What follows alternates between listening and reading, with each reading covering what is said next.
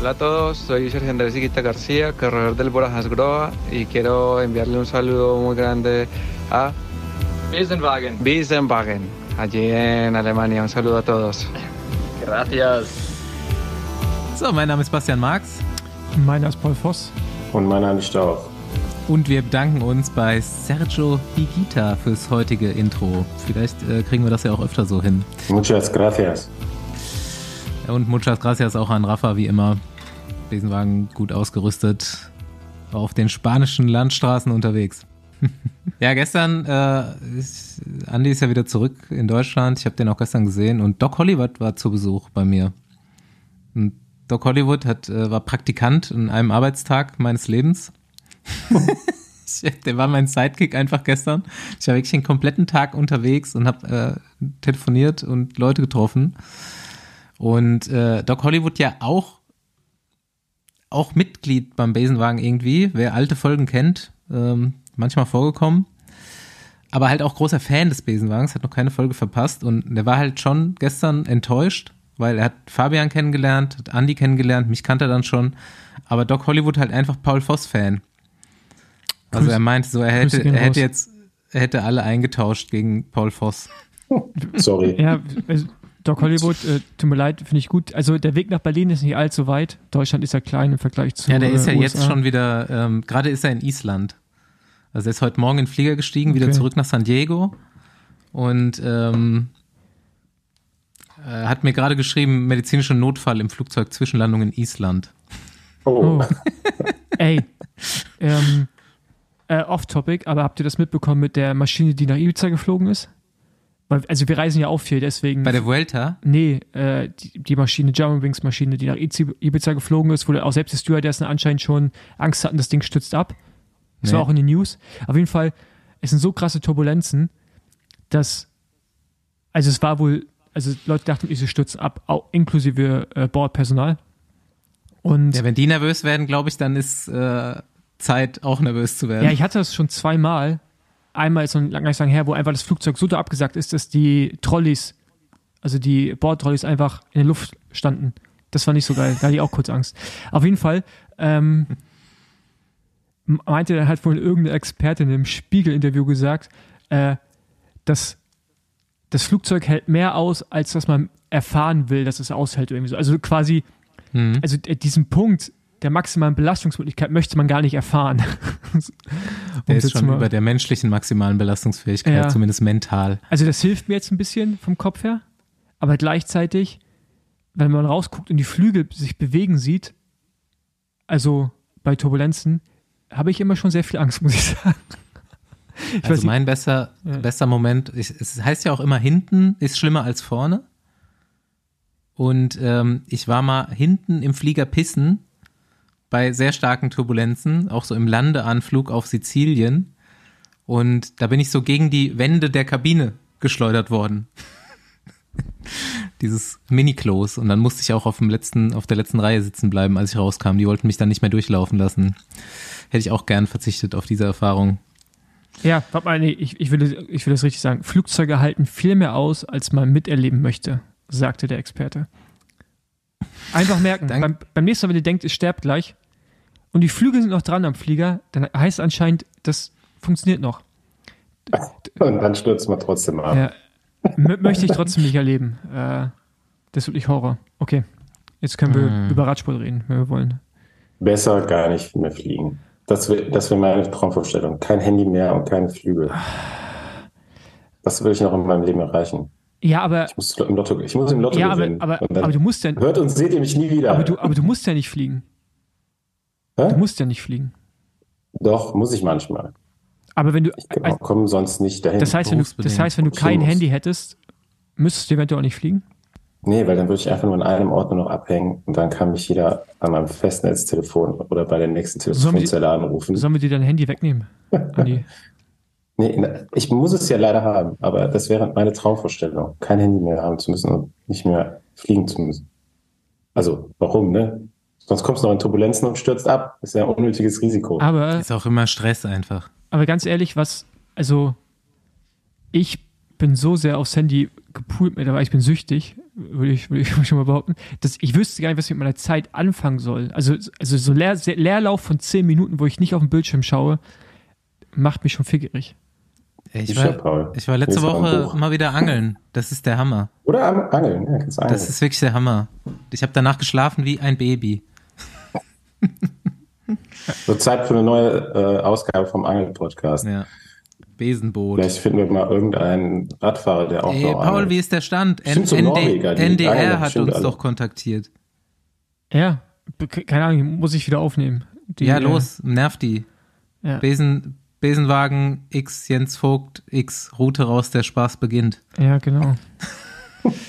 das, hört sich an wie auch ein. Ja, egal.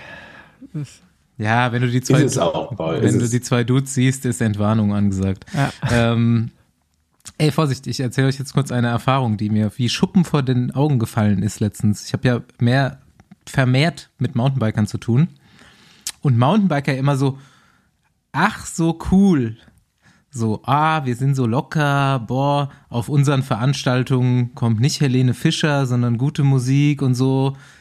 Wir sind viel cooler als die Straßenfahrer und so weiter. Aber ich habe den einen Punkt gefunden, wo die steifer oder genauso steif sind wie Straßenfahrer. Wisst ihr es? Schön jetzt mal in den Klischees hier rumrühren. Nee. Ist auch was sehr Technisches eigentlich. Aber es ist fest gemeißelt.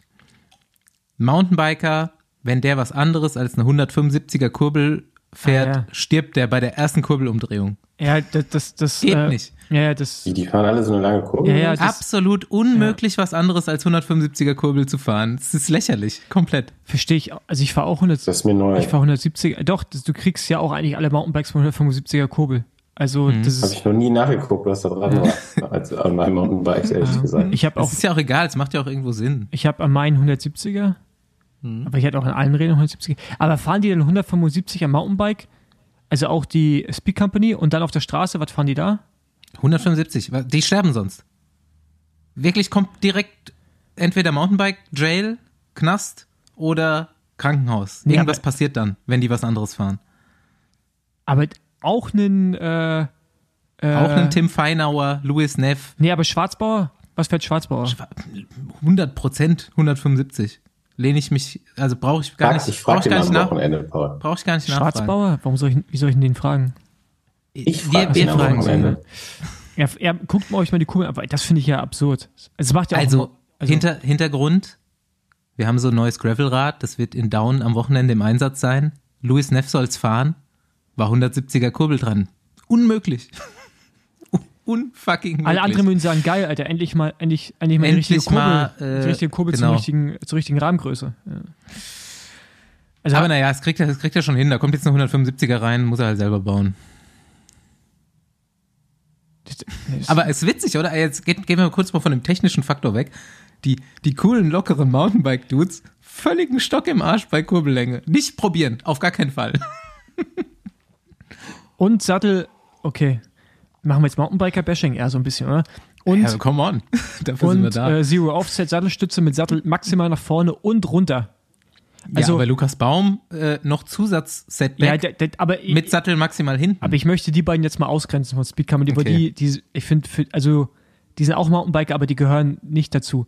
Äh, also für mich gerade so rein optisch. so, Sonder, Äh, Sonderfälle. Sonderfälle. Aber das ist, da alle Minusvorbauten, Bin ja auch, fahren ja auch Mountainbike-Marathon. alle Minusvorbauten und dann halt so Sattel. Ich habe jetzt ja auch mein äh, OBA-Eus bekommen für Cape, wie heißt es, eine Epic Israel? Cape Ja. Israel. Ja, genau, auf jeden Fall. Und da ist, da habe ich einen Dropper-Post drin.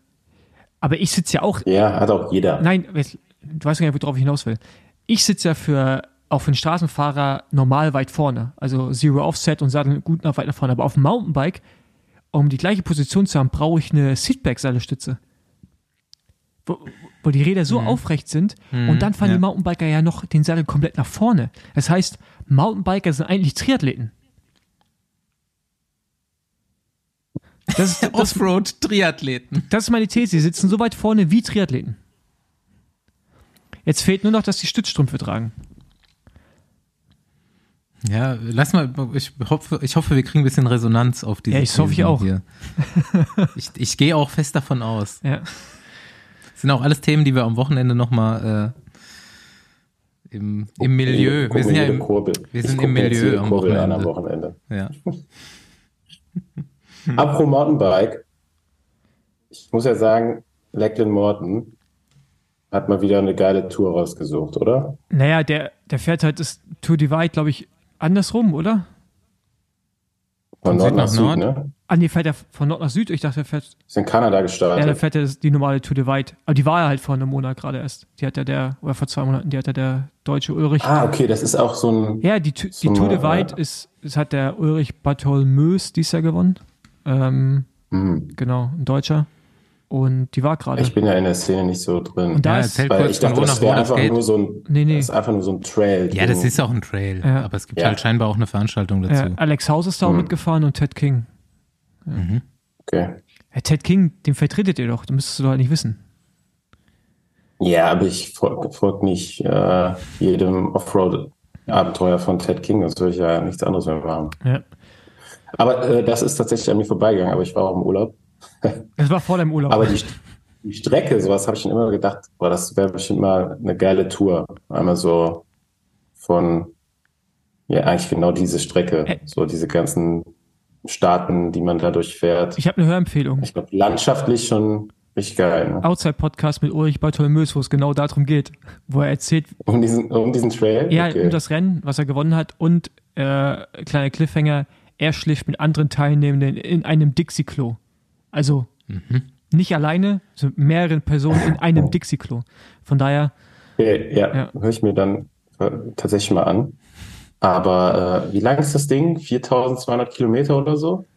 4400 Kilometer und 60.000 Höhenmeter. Er ist ja nix, Andi. Machst du, oder? Und wir, also wir fahren ja auch noch, aber das fahren wir auf der Straße, ne? Dieses, meldest du uns da eigentlich an, Paul? Naja, also dieses Granguanche, was wir machen wollen, das ist übrigens im Januar, Ende Januar. Ich habe von euch jetzt noch keine hundertprozentige Zusage. Also ich bin heiß wie Frittenfett. Doch. Also fahren wir als Besenwagen, alle vier. Ja, alle vier weiß ich nicht. Also du kannst mich mit, mit dir melden. Ich bin auch dabei, wenn du mich anmeldest. Aber wir richten uns nach meinem Tempo dann, oder? Soweit ich das kann. du, du, ich gebe dir meine Leistungsdaten durch vorher. Du kannst das pacen. Nein, aber ja, okay, da, da melde ich uns. Wir müssen ja nicht zusammenfahren. Aber wäre schön, wenn wir einfach zusammen am, am Start stehen und dann irgendwann sehen wir uns auch im Ziel. Also vielleicht ist Andi ja sogar als erstes da. So, was, haben- was haben wir hier noch zu besprechen? Del Toro. Wir haben, wir haben alle nichts Gescheites erlebt. Ey, Del Toro, pures Gerücht. Ich habe nur letzte Woche, als wir über den geredet haben und der Lavenier gewonnen hat, hat irgendjemand gesagt, Bora stünde in Kontakt zu dem. Ach so, ich dachte, Del Toro ist wieder irgendeine Abkürzung für irgendwas. Ach, du meinst den Mexikaner? Nee, nee, Okay. der mexikanische Nachwuchsfahrer. Ja. Also es kann ja sein. Ähm, es, es gibt ja schon ein paar Leute, die irgendwie so ein bisschen Insights zur Bora Scouting Etage haben. Ich weiß zwar nicht woher, aber sind wir mal gespannt. Ich hätte auf jeden Fall Bock jetzt, wo wir noch Dani Martinez haben, Sergio Higuita, noch ein Mexikaner dazu, bisschen südamerikanische Fraktion in Deutschland, die lockern den Laden vielleicht mal ein bisschen auf. Ja. Aber Paula hat ja schon gesagt, wird auch schwierig mit Lederhosenkultur. Ja, stell dir mal vor, stell dir mal vor, Warum? Das kennen die doch da in Südamerika. Lederhosenkultur. Ja. Ja, mir sa mir. Oder was sagen die immer? Irgendwie sowas, ne? Aber Am egal. Ende, Genau das. am Ende ziehen die alle neben Burgi. Ja, kann- also kann ich mir gut, kann ich mir aber auch gut vorstellen, dass der Bohrer unter Hand ist. So Mhm. Unfahrer werden ja gerade gehandelt Mhm. wie Gold. Wie Gold. In Gold aufgewogen. Vielleicht ist das ja der neue, ist das der deutsche, der neue deutsche Toursieger Er wird eingebürgert. in Preis, 2025 Preis oder pro so. Kilogramm. Ja. Ähm, Ja, da ist er nicht so schwer, glaube ich. ja, machen wir mal echt so, ein- so ein kurzes Welter-Update, oder? Also ich meine, Ja, safe. Also die eine der wichtigsten Etappen ist ja gerade durch, glücklicherweise vor dieser Aufnahme. äh, ich finde Ähm, ich finde die Rundfahrt mittlerweile echt, also äh, wenn es nicht eine Grand Tour wäre, würdest du sagen, äh, typisch. aber da passieren ja so viele Sachen. Also das Wetter ist natürlich auch oftmals schuld, aber auf jeden Fall auch Sachen passieren. aber auf jeden Fall die nicht vorhandene äh, Logistik, nenne ich es mal, dann Probleme auch wirklich mal zu lösen. Also Was weißt, war das mit dem Flugzeug? Ich habe es gar nicht mitbekommen. Es gab Flugzeug 1 Ach und so. Flugzeug 2 und irgendwas ist schiefgelaufen. Ja, wegen Unwetter durfte es eine nicht abheben, oder nicht? Und dann waren die einfach ewig gefangen, Flugzeug 2 Ja, es gibt. oder was? Es, also ich kenne es früher, Andi auch, ne? Ich, ich weiß nicht, ob es früher auch immer nur zwei. Es gibt ein Flugzeug, wird glaube ich gemischt, ne? Ein Flugzeug ist ASO-Person oder Welter und das andere ist Fahrer, ne? So war das, glaube ich, früher. Ja, kann sein. Ja. Ahnung, wie das dieses Jahr war. Ist auch, ich habe mir damals schon Gedanken gemacht, dachte ich, ist das eigentlich wirklich schlau, also jetzt mal ganz ehrlich, eine sehr, sehr schlaue Idee, einfach alle Top-Sportler in ein Flugzeug zu setzen. Und alle von der Orga. Ja, Das ist bei lass großen, nicht, weiter, lass nicht weiter drüber nachdenken. das ist wie bei großen Firmen. Ich glaube, da werden ja so dann so auf CEO-Level und so Vorstandsebene fliegen die, glaube ich, auch relativ selten zusammen. Weil das ist nie eine gute Idee. Wenn mal was passiert. Ich finde es ja schon. Wir sind schon wieder beim, beim Anfang, ne? Wir sind schon Full am Anfang, Circle. ja. Ja. Ja, mit Ich finde es generell unnötig, solche langen Transfers zu haben. Ich meine, vielleicht geht es manchmal nicht anders. Ja, Deutschland-Tour hatten wir auch darüber gesprochen, dass da so viele Transfers drin waren. Ähm, aber gerade so bei den großen Rundfahrten, also die müssen das doch irgendwie auf die Reihe kriegen. Ich finde ein langer Transfer Ja. so zur Schlussetappe, also war ja immer so, ne? Also du hast ja bei der Tour immer langen Transfer nochmal gehabt vor Paris. Ähm, aber ich finde, Welter ist mal auch schon oft zweimal geflogen. Also äh, Ja, du, du hast ja immer, du also hast immer ne, mal du so musst ja auch, Außenstart du gehabt. darfst ja auch nicht vergessen, nicht, dass die Fahrer und der, die ASO-Besatzung da ähm, dann Reisestress hat, sondern stell dir mal vor, die, also das ist ja ewig weit weg, wo die geflogen sind. Also ich weiß gar nicht, wie das logistisch möglich war, dass die ganzen Trucks und Betreuer, die alles mit dem Auto fahren müssen, äh, das alles so in Time geschafft haben. Also sie werden wahrscheinlich auch über Nacht gefahren sein, auch nicht so cool, ähm, nachdem die schon den ganzen Tag auf dem Bein waren. Also weiß ich nicht, ob das sein muss. Ich bin da auf jeden Fall kein Fan von. Man kann auch einfach mal nicht durch das ganze Land fahren, sondern durch ein halbes und dann nächstes Jahr fährt man durch die andere Hälfte oder wie auch immer. so Ähm, zusammenhängt, ist doch eigentlich auch am coolsten. Ich meine, es, Ja, gibt natürlich auch Fall. immer noch mal das Etappenstart- und Zielortproblem. In Frankreich und in Spanien hast du wahrscheinlich oder in Italien hast du wahrscheinlich eher mehr Orte, die dabei sein wollen und dann vielleicht auch was zahlen dafür. In Deutschland musst du die Orte so suchen, dass du überhaupt welche hast, Ja. äh, was, die, was die Strecke dann auch irgendwie definiert. Aber ja, am coolsten ist doch immer, wenn du einfach von A nach B fährst und von da wieder weiter. So wie halt eine Radtour. Ja, Ja, aber dann lass doch mal aus dem Beschwerde-Corner in den Disney-Corner gehen. Wie geil wäre es, es ist meiner Meinung nach relativ unwahrscheinlich, aber wie geil wäre es, wenn Jumbo es wirklich schafft, mit drei verschiedenen Fahrern die drei Grand Tours zu gewinnen und die letzte Grand Tour gewinnt der Helfer und die zwei vorherigen Sieger fahren für den. Das wäre ja mal die geilste Geschichte seit langem. Ich glaube, zwei Fahrer haben explizit was dagegen. Der eine ist Evenepoel, der andere ist Roglic. Ich weiß nicht, ob Roglic was dagegen hat, wirklich. Also Roglic attackiert natürlich auch so ein bisschen, aber ich denke halt für Jumbo ist, wäre es super wichtig, wenn Kuss fällt, den nächsten Fahrer schon eine Sekunde vor Remco zu haben. Ja, aber ja, aber Damit, damit torpediert er natürlich Kuss, klar. Ja. Aber also das wäre natürlich die, die Gold-Ausgangssituation, wenn du Kuss auf eins hast und Roglic vor Remco. ich glaube schon, Roglic will gewinnen. also ich glaube nicht, dass der, ich glaube, Kuss können das am Ende auch alle, aber ich ähm, so von der Fahrweise würde ich jetzt schon sagen, dass Roglic auch schon äh, schon Bock hat. So. Also, also, also wenn du es wirklich, ich glaube, wir sind ja auch jetzt ein bisschen zu weit in der Disney-Traumvorstellung. Ja. Weil bei dem, was noch kommt und vor allem bei dem, was Kuss in den Beinen hat dieses Jahr, also ich kann mir nicht vorstellen, dass er wirklich so Hey, frisch der ist nur und drei bei Rennen 100 Prozent ist. Ja, aber schon zweimal diese Belast auch mentale Belastung Grand Mhm. Tour.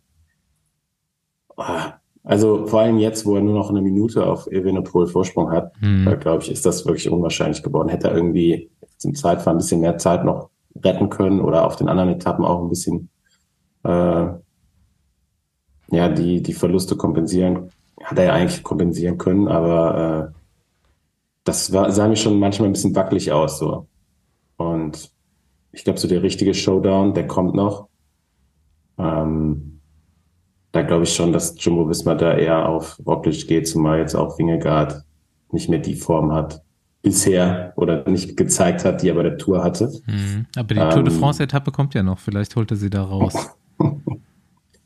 Ja, ja, wäre aber trotzdem, wäre schon eine geile, geile Story. Ich habe auch am Anfang gedacht, so, oh, ich, ob ich dem so viel Zeit gegeben hätte, so anstelle von äh, zu dem Zeitpunkt noch Ineos und UAE. Ich meine, UAE hat in der Gruppe auch äh, Max Soler drin gehabt, wobei der sich auch irgendwann wahrscheinlich selbst neutralisieren wird in den nächsten Tagen. ja. Äh, dem traue ich jetzt einfach nicht zu, über drei Wochen da die Position zu halten. Und ähm, ja, jetzt geht's ab bei der Vuelta, glaube ich, oder? So die erste Hälfte war schon nicht schlecht, hat so, war so ein bisschen überschattet durch diese organisatorischen Geschichten. Bisschen Auch chaotisch. Diese Etappe, die sie wegen Dreck auf der Straße ein bisschen abgekürzt haben. Mhm.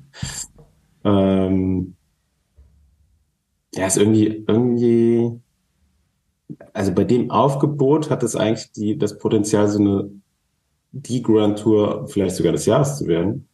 Aber das hat das jetzt Ganze so ein bisschen dilettantisch wirken lassen, oder? Was sie da Mhm. machen in, in Spanien.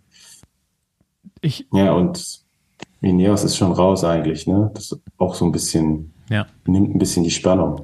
Also, aber für mich das eigentlich Interessanteste ist, habt ihr das Full-Kit-Ding gesehen von Bissinger? Nee. Schaut euch das wieder an. Alles, da sind überall Europastreifen, wo man welche hinmachen kann. Auf den Laufrädern, auf der Scheibe, auf den Überschuhen. Also wirklich überall. Das ist, gehen wir auch, ihr müsst bloß bei IF äh, auf Instagram gehen. Das ist so geil. Die haben auf jeden Fall richtig durchgezogen. okay. Lecko funny. Das ist, das, das ist so viel, das ist so viel Trash, das eigentlich schon wieder cool ist. Aber das, vielleicht hat das Ja, sogar, diese- vielleicht hat er sogar auch so Europastreifen auf der Kette, die man bloß gerade nicht sieht. Weißt du? Diese Vision-Laufräder, die haben eh so einen gewissen Trash-Faktor, ne? Ja, definitiv, ja. Die sind so ein bisschen so wie diese, so, diese Mountainbikes aus den 90ern mit den plastikverkleideten Laufrädern. Ich glaube, so sind Vision-Laufräder auch.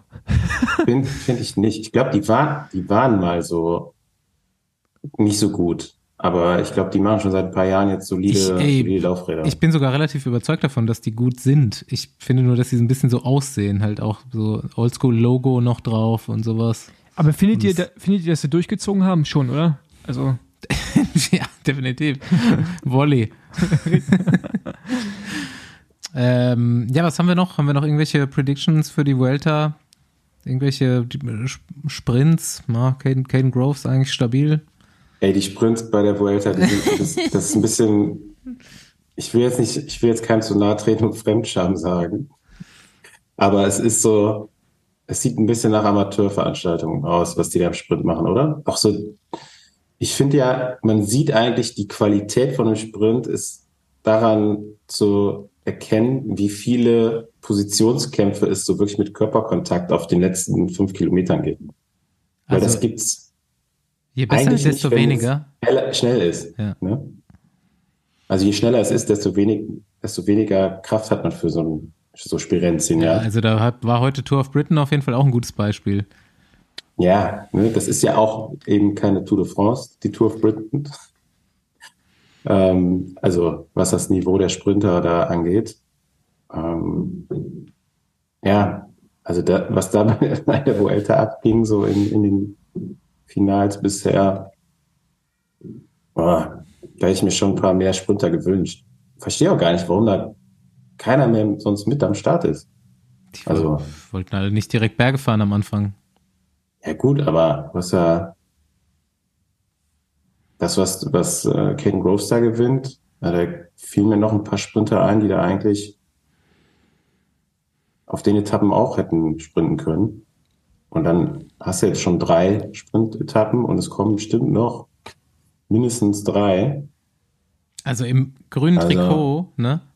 Da gibt's halt ein, überhaupt gar keinen Konkurrenten. Da gibt's Caden Groves und dahinter ist überhaupt niemand, der ein Sprinter ist. Ey. Andrea Vend Vendramme vielleicht. Aber ansonsten sind da nur Fahrer, die das sind gar keine Sprinter. was ich noch viel schlimmer finde, ist, als es kein, keine Konkurrenz gibt, ist, wie das grüne Trikot aussieht. Ja. Die, die, die, dieser Ries, also habt ihr mal auf sein Bein geschaut, da ist so ein riesen weißer Block drauf. weil es steht halt Alpecin, wie heißt das Team? Alpecin de Koenig? Du Koenig, ja. Mhm. Genau. Und das ist so ein riesengroßer weißer Block und das sieht wirklich aus wie so eine Hobby-Rundfahrt.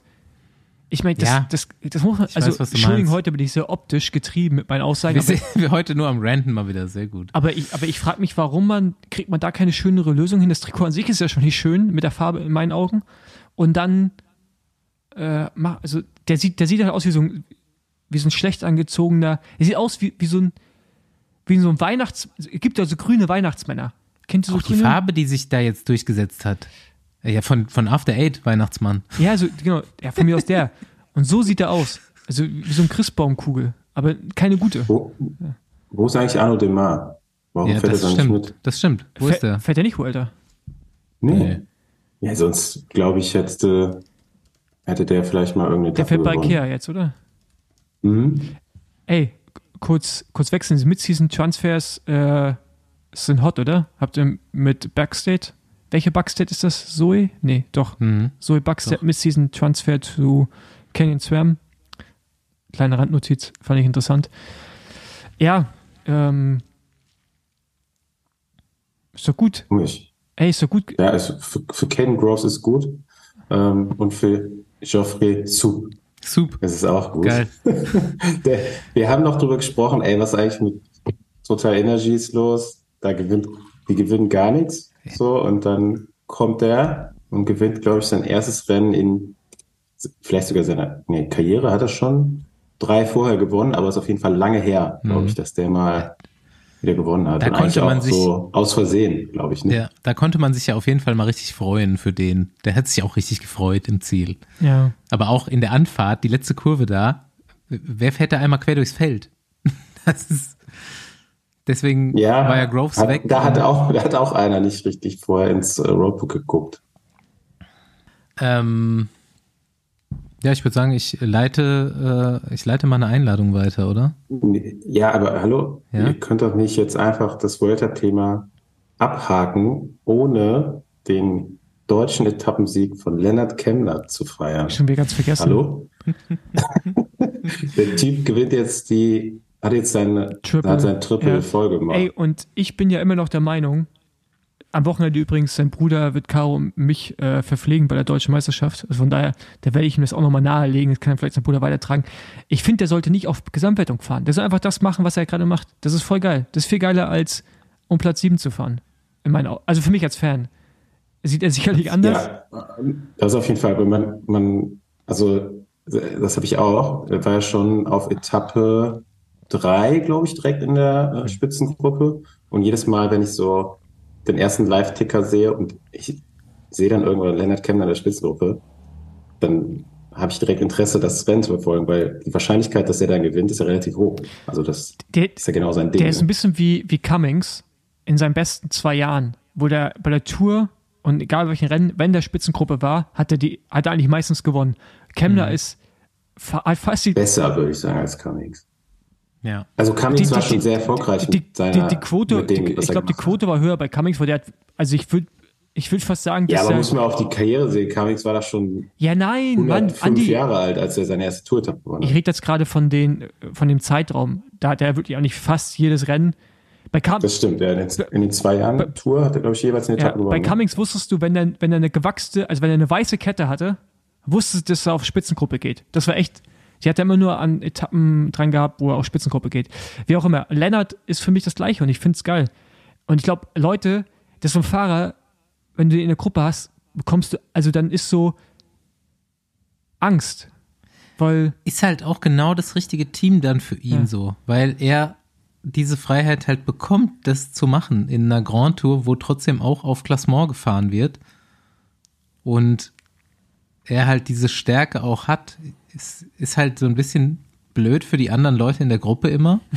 Ich würde auch gar nicht mehr mitfahren, ehrlich gesagt. Die überschätzen sich dann vielleicht so ein bisschen. ja, die attackieren immer viel zu früh und Lennart dann so richtig, so siehst du, die attackieren und Lennart so auch abgewichst mittlerweile einfach. Der ist auch noch nicht alt, aber der fährt da aller Seelenruhe hin, äh, gibt nochmal Gas. Ist den Tag, äh, wo sie noch kurz vom Ziel eingeholt werden, wo Ja. er mit, wie heißt er, mit Caruso vorne war.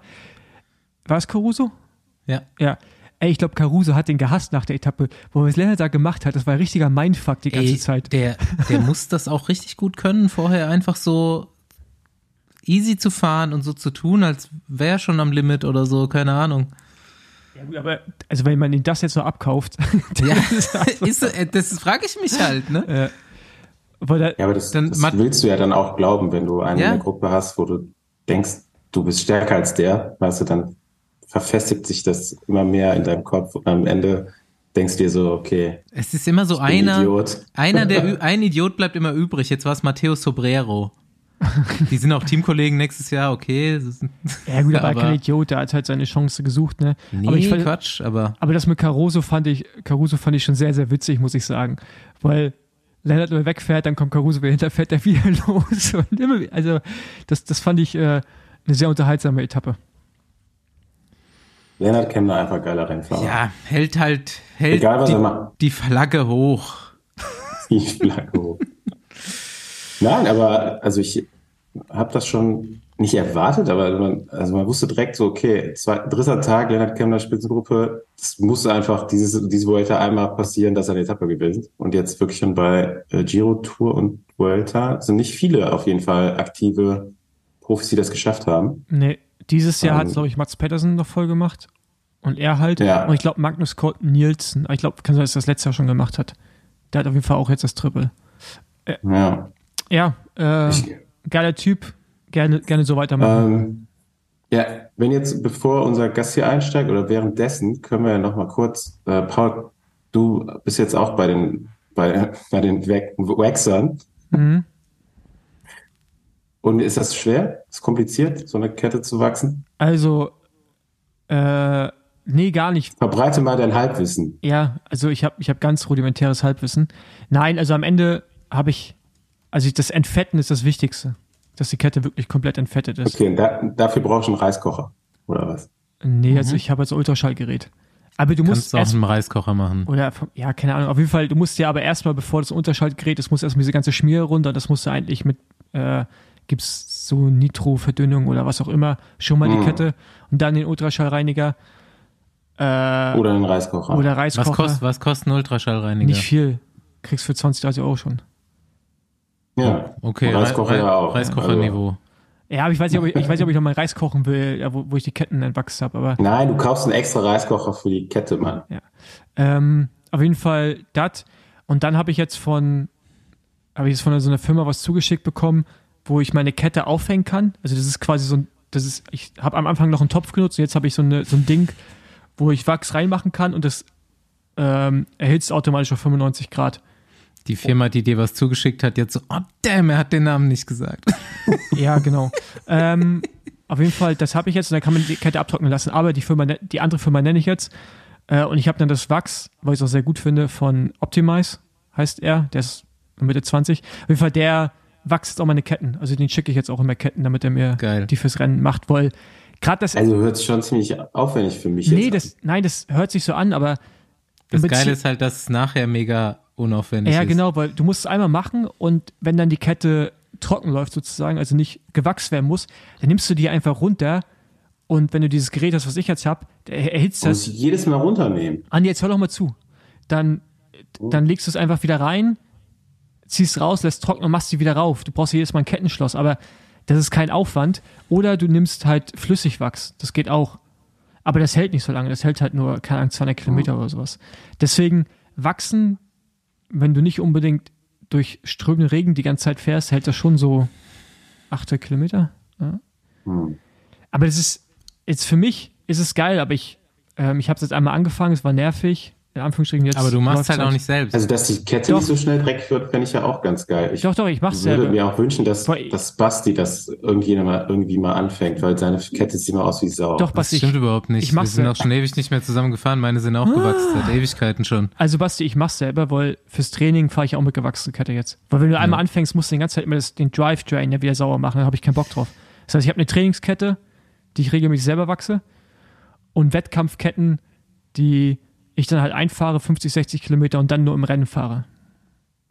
Das, das, Der Profi. Ja, aber das dauert ja nicht lange. Du hast die Kettenlänge, Kettenschloss, einmal ein Setup. Und am Ende des Tages, ne, scheiß auf die zwei oder drei Watt, aber das ist halt einfach immer sauber. Das ist halt, so. das ist so nice. Äh, Aber ja, okay. Mhm. Ich würde jetzt gerne wissen, ob unser Gast seine Trainingskette auch wächst. Ja, das fragen wir wächst. jetzt. nee, glaube ich nicht. Ist der im, ist der im Wartebereich? Der ist nicht im Ich Wartebereich. glaube auch nicht, das macht, also Nicht? Nee. machen, ich würde mal gerne eine Umfrage starten, ob Profis ihre Kette wachsen oder nicht. Ich glaube, macht keiner. Ne? Naja, ich, ich weiß so ein paar Sachen von, von SRAM. Die haben ja so viel rumprobiert. Auch mit anderen Ketten und so. Ähm, bei bei den Profiteams wird es anscheinend, ich glaube, die nehmen nur gewachsene Ketten für die, für die Zeitfahren. Und für normale. Ja, also ich rede von dem Ja, Szenario ja. Profi zu Hause. Ja, genau. Nein, also ich meine, also da ist ja eine Materialpflegefrage. Wie oft hast du dein Rad geputzt als Profi? Immer wenn es dreckig war. Ja, okay, da haben wir uns da unterschieden. Ich nicht. Das heißt, Wieso? Das heißt, mein Gravelrad ist gerade richtig gepflegt. Da habe ich eine gewachsene Kette auf meinem Straßenrad. Der sieht aus wie Sau und da ist noch nichts gewachst. Das heißt, das muss ich alles noch machen, den Prozess. Ja, Ich hab, wenn ich mein Rad jedes Mal putze, wenn es dreckig ist, dann putzt du ein Rad im Winter jeden Tag. ja, gut. Also ich habe im Winter nicht so viel hier in Köln trainiert, als ich Profi war. Ja, okay, das ist was anderes. Würdest du jetzt dein Rad, ja gut, du fährst nicht so oft, dann würde ich es vielleicht auch jedes Mal putzen. Ja. Aber ich fahre jeden Tag, also ich putze nicht jedes Mal, wenn es dreckig ist. Dann, Also selbst jetzt hier bei, als ich äh, während der Tour jeden Tag gefahren bin, habe ich es regelmäßig geputzt. Ich, also es musste auch gut laufen, weil sonst war ich zu schwach. ich glaube, da, daran, das, davon hätte ich, würde ich es ein bisschen abhängig machen. nee, aber also, Wie schnell, wie schnell kann ich mit so einem Trekkingrad noch fahren? ähm, Wenn, wenn du den Unterschied merkst, dann musst du halt öfter putzen. aber mit, also einmal gewachsene Kette, das ist relativ easy. Ja, so ein Gerät muss ich mir auf jeden Fall auch noch zulegen.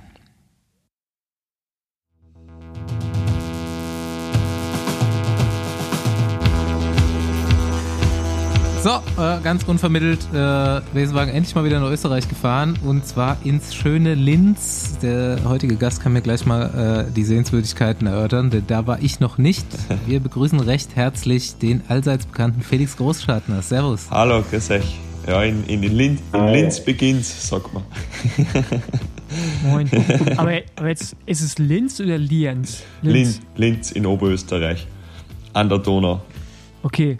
Und Lienz liegt wo? Das ist, äh, also Lienz ist in Osttirol. Das ist da eigentlich in der Nähe von Kärnten.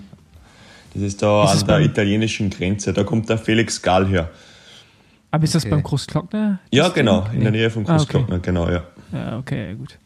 Felix, Linzer äh, Torte kommt daher. Ja, ne? das ist genau, ja. Also es ist ein bisschen Was muss man noch sehen in südlich von Passau. Ah ja, okay.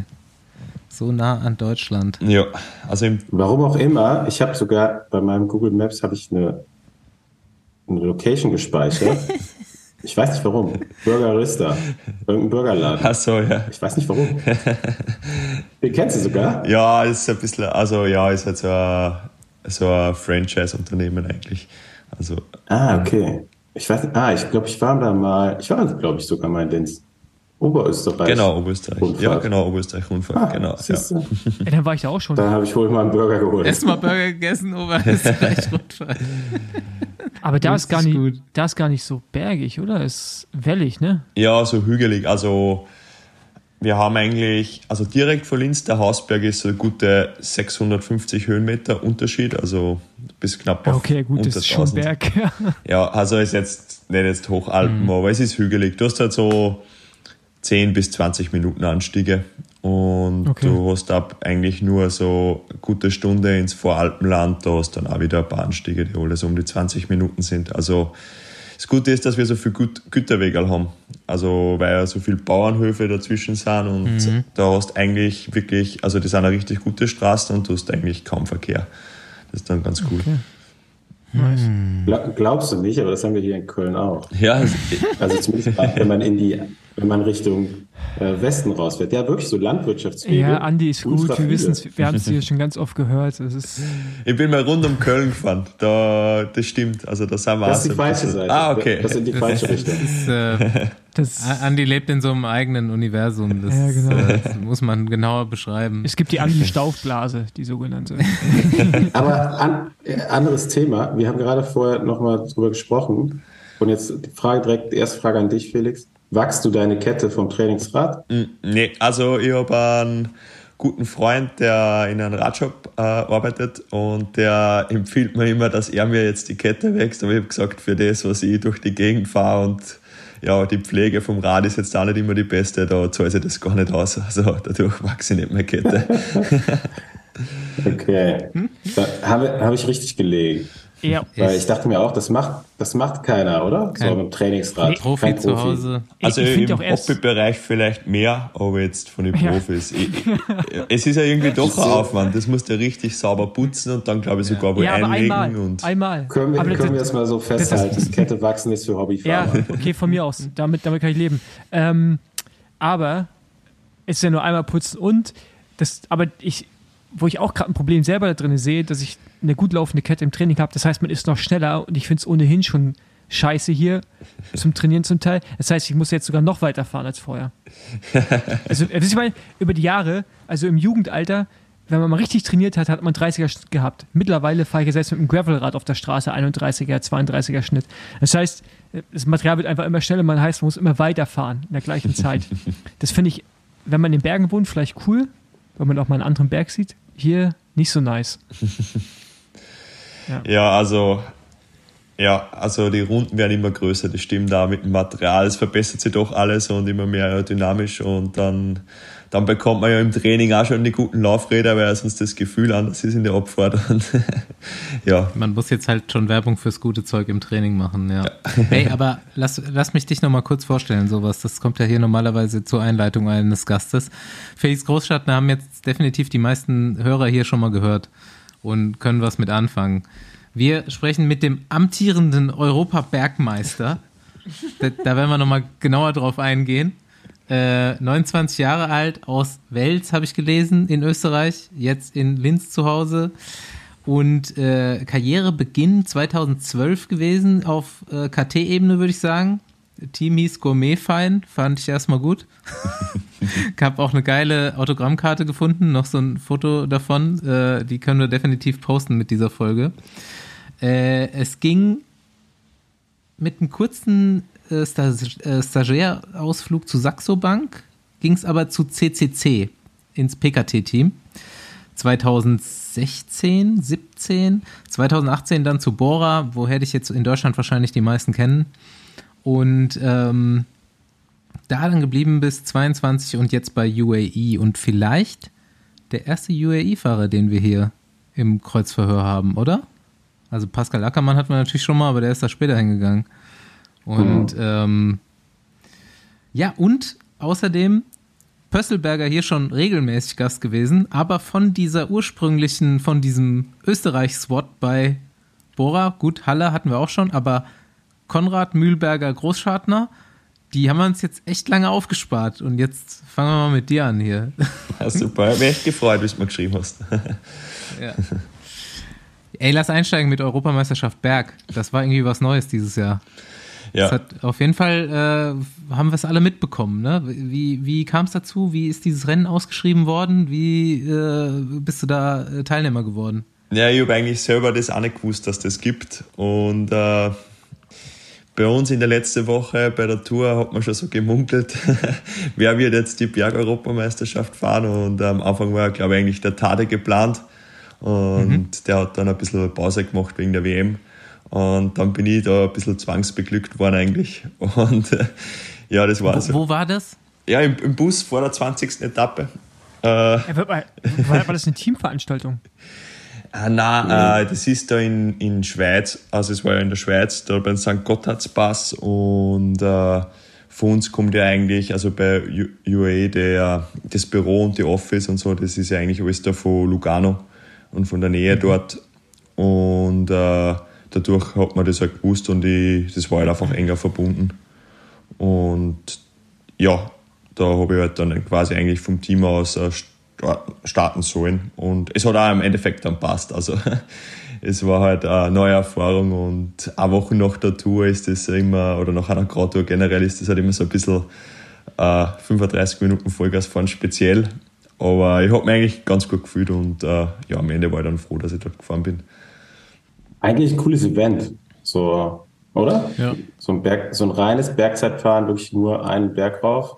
Ja, Ähm. schon. Und irgendwie es hat er dann 1000 Klassen gegeben. Also so der Master 1, 2, 3. Also ist ja sogar mein Teamchef ist da gestartet. Also es hat halt dann einfach die Siegerehrung gegeben mit den verschiedenen Klassen, aber äh, eigentlich ein cooles Event und grundsätzlich, okay, es war halt einfach keiner am Start jetzt bei den Profis, aber in Zukunft vielleicht kann sich das ein bisschen besser entwickeln und ich denke auch jetzt auf äh, Hobby- oder Amateurfahrer ist halt irgendwie eine coole Möglichkeit, sich mit äh, vielleicht dann einmal die besten Bergfahrer Europas zu vergleichen. Und ja. Ja, Silver, Silver Adams auch am Start gewesen.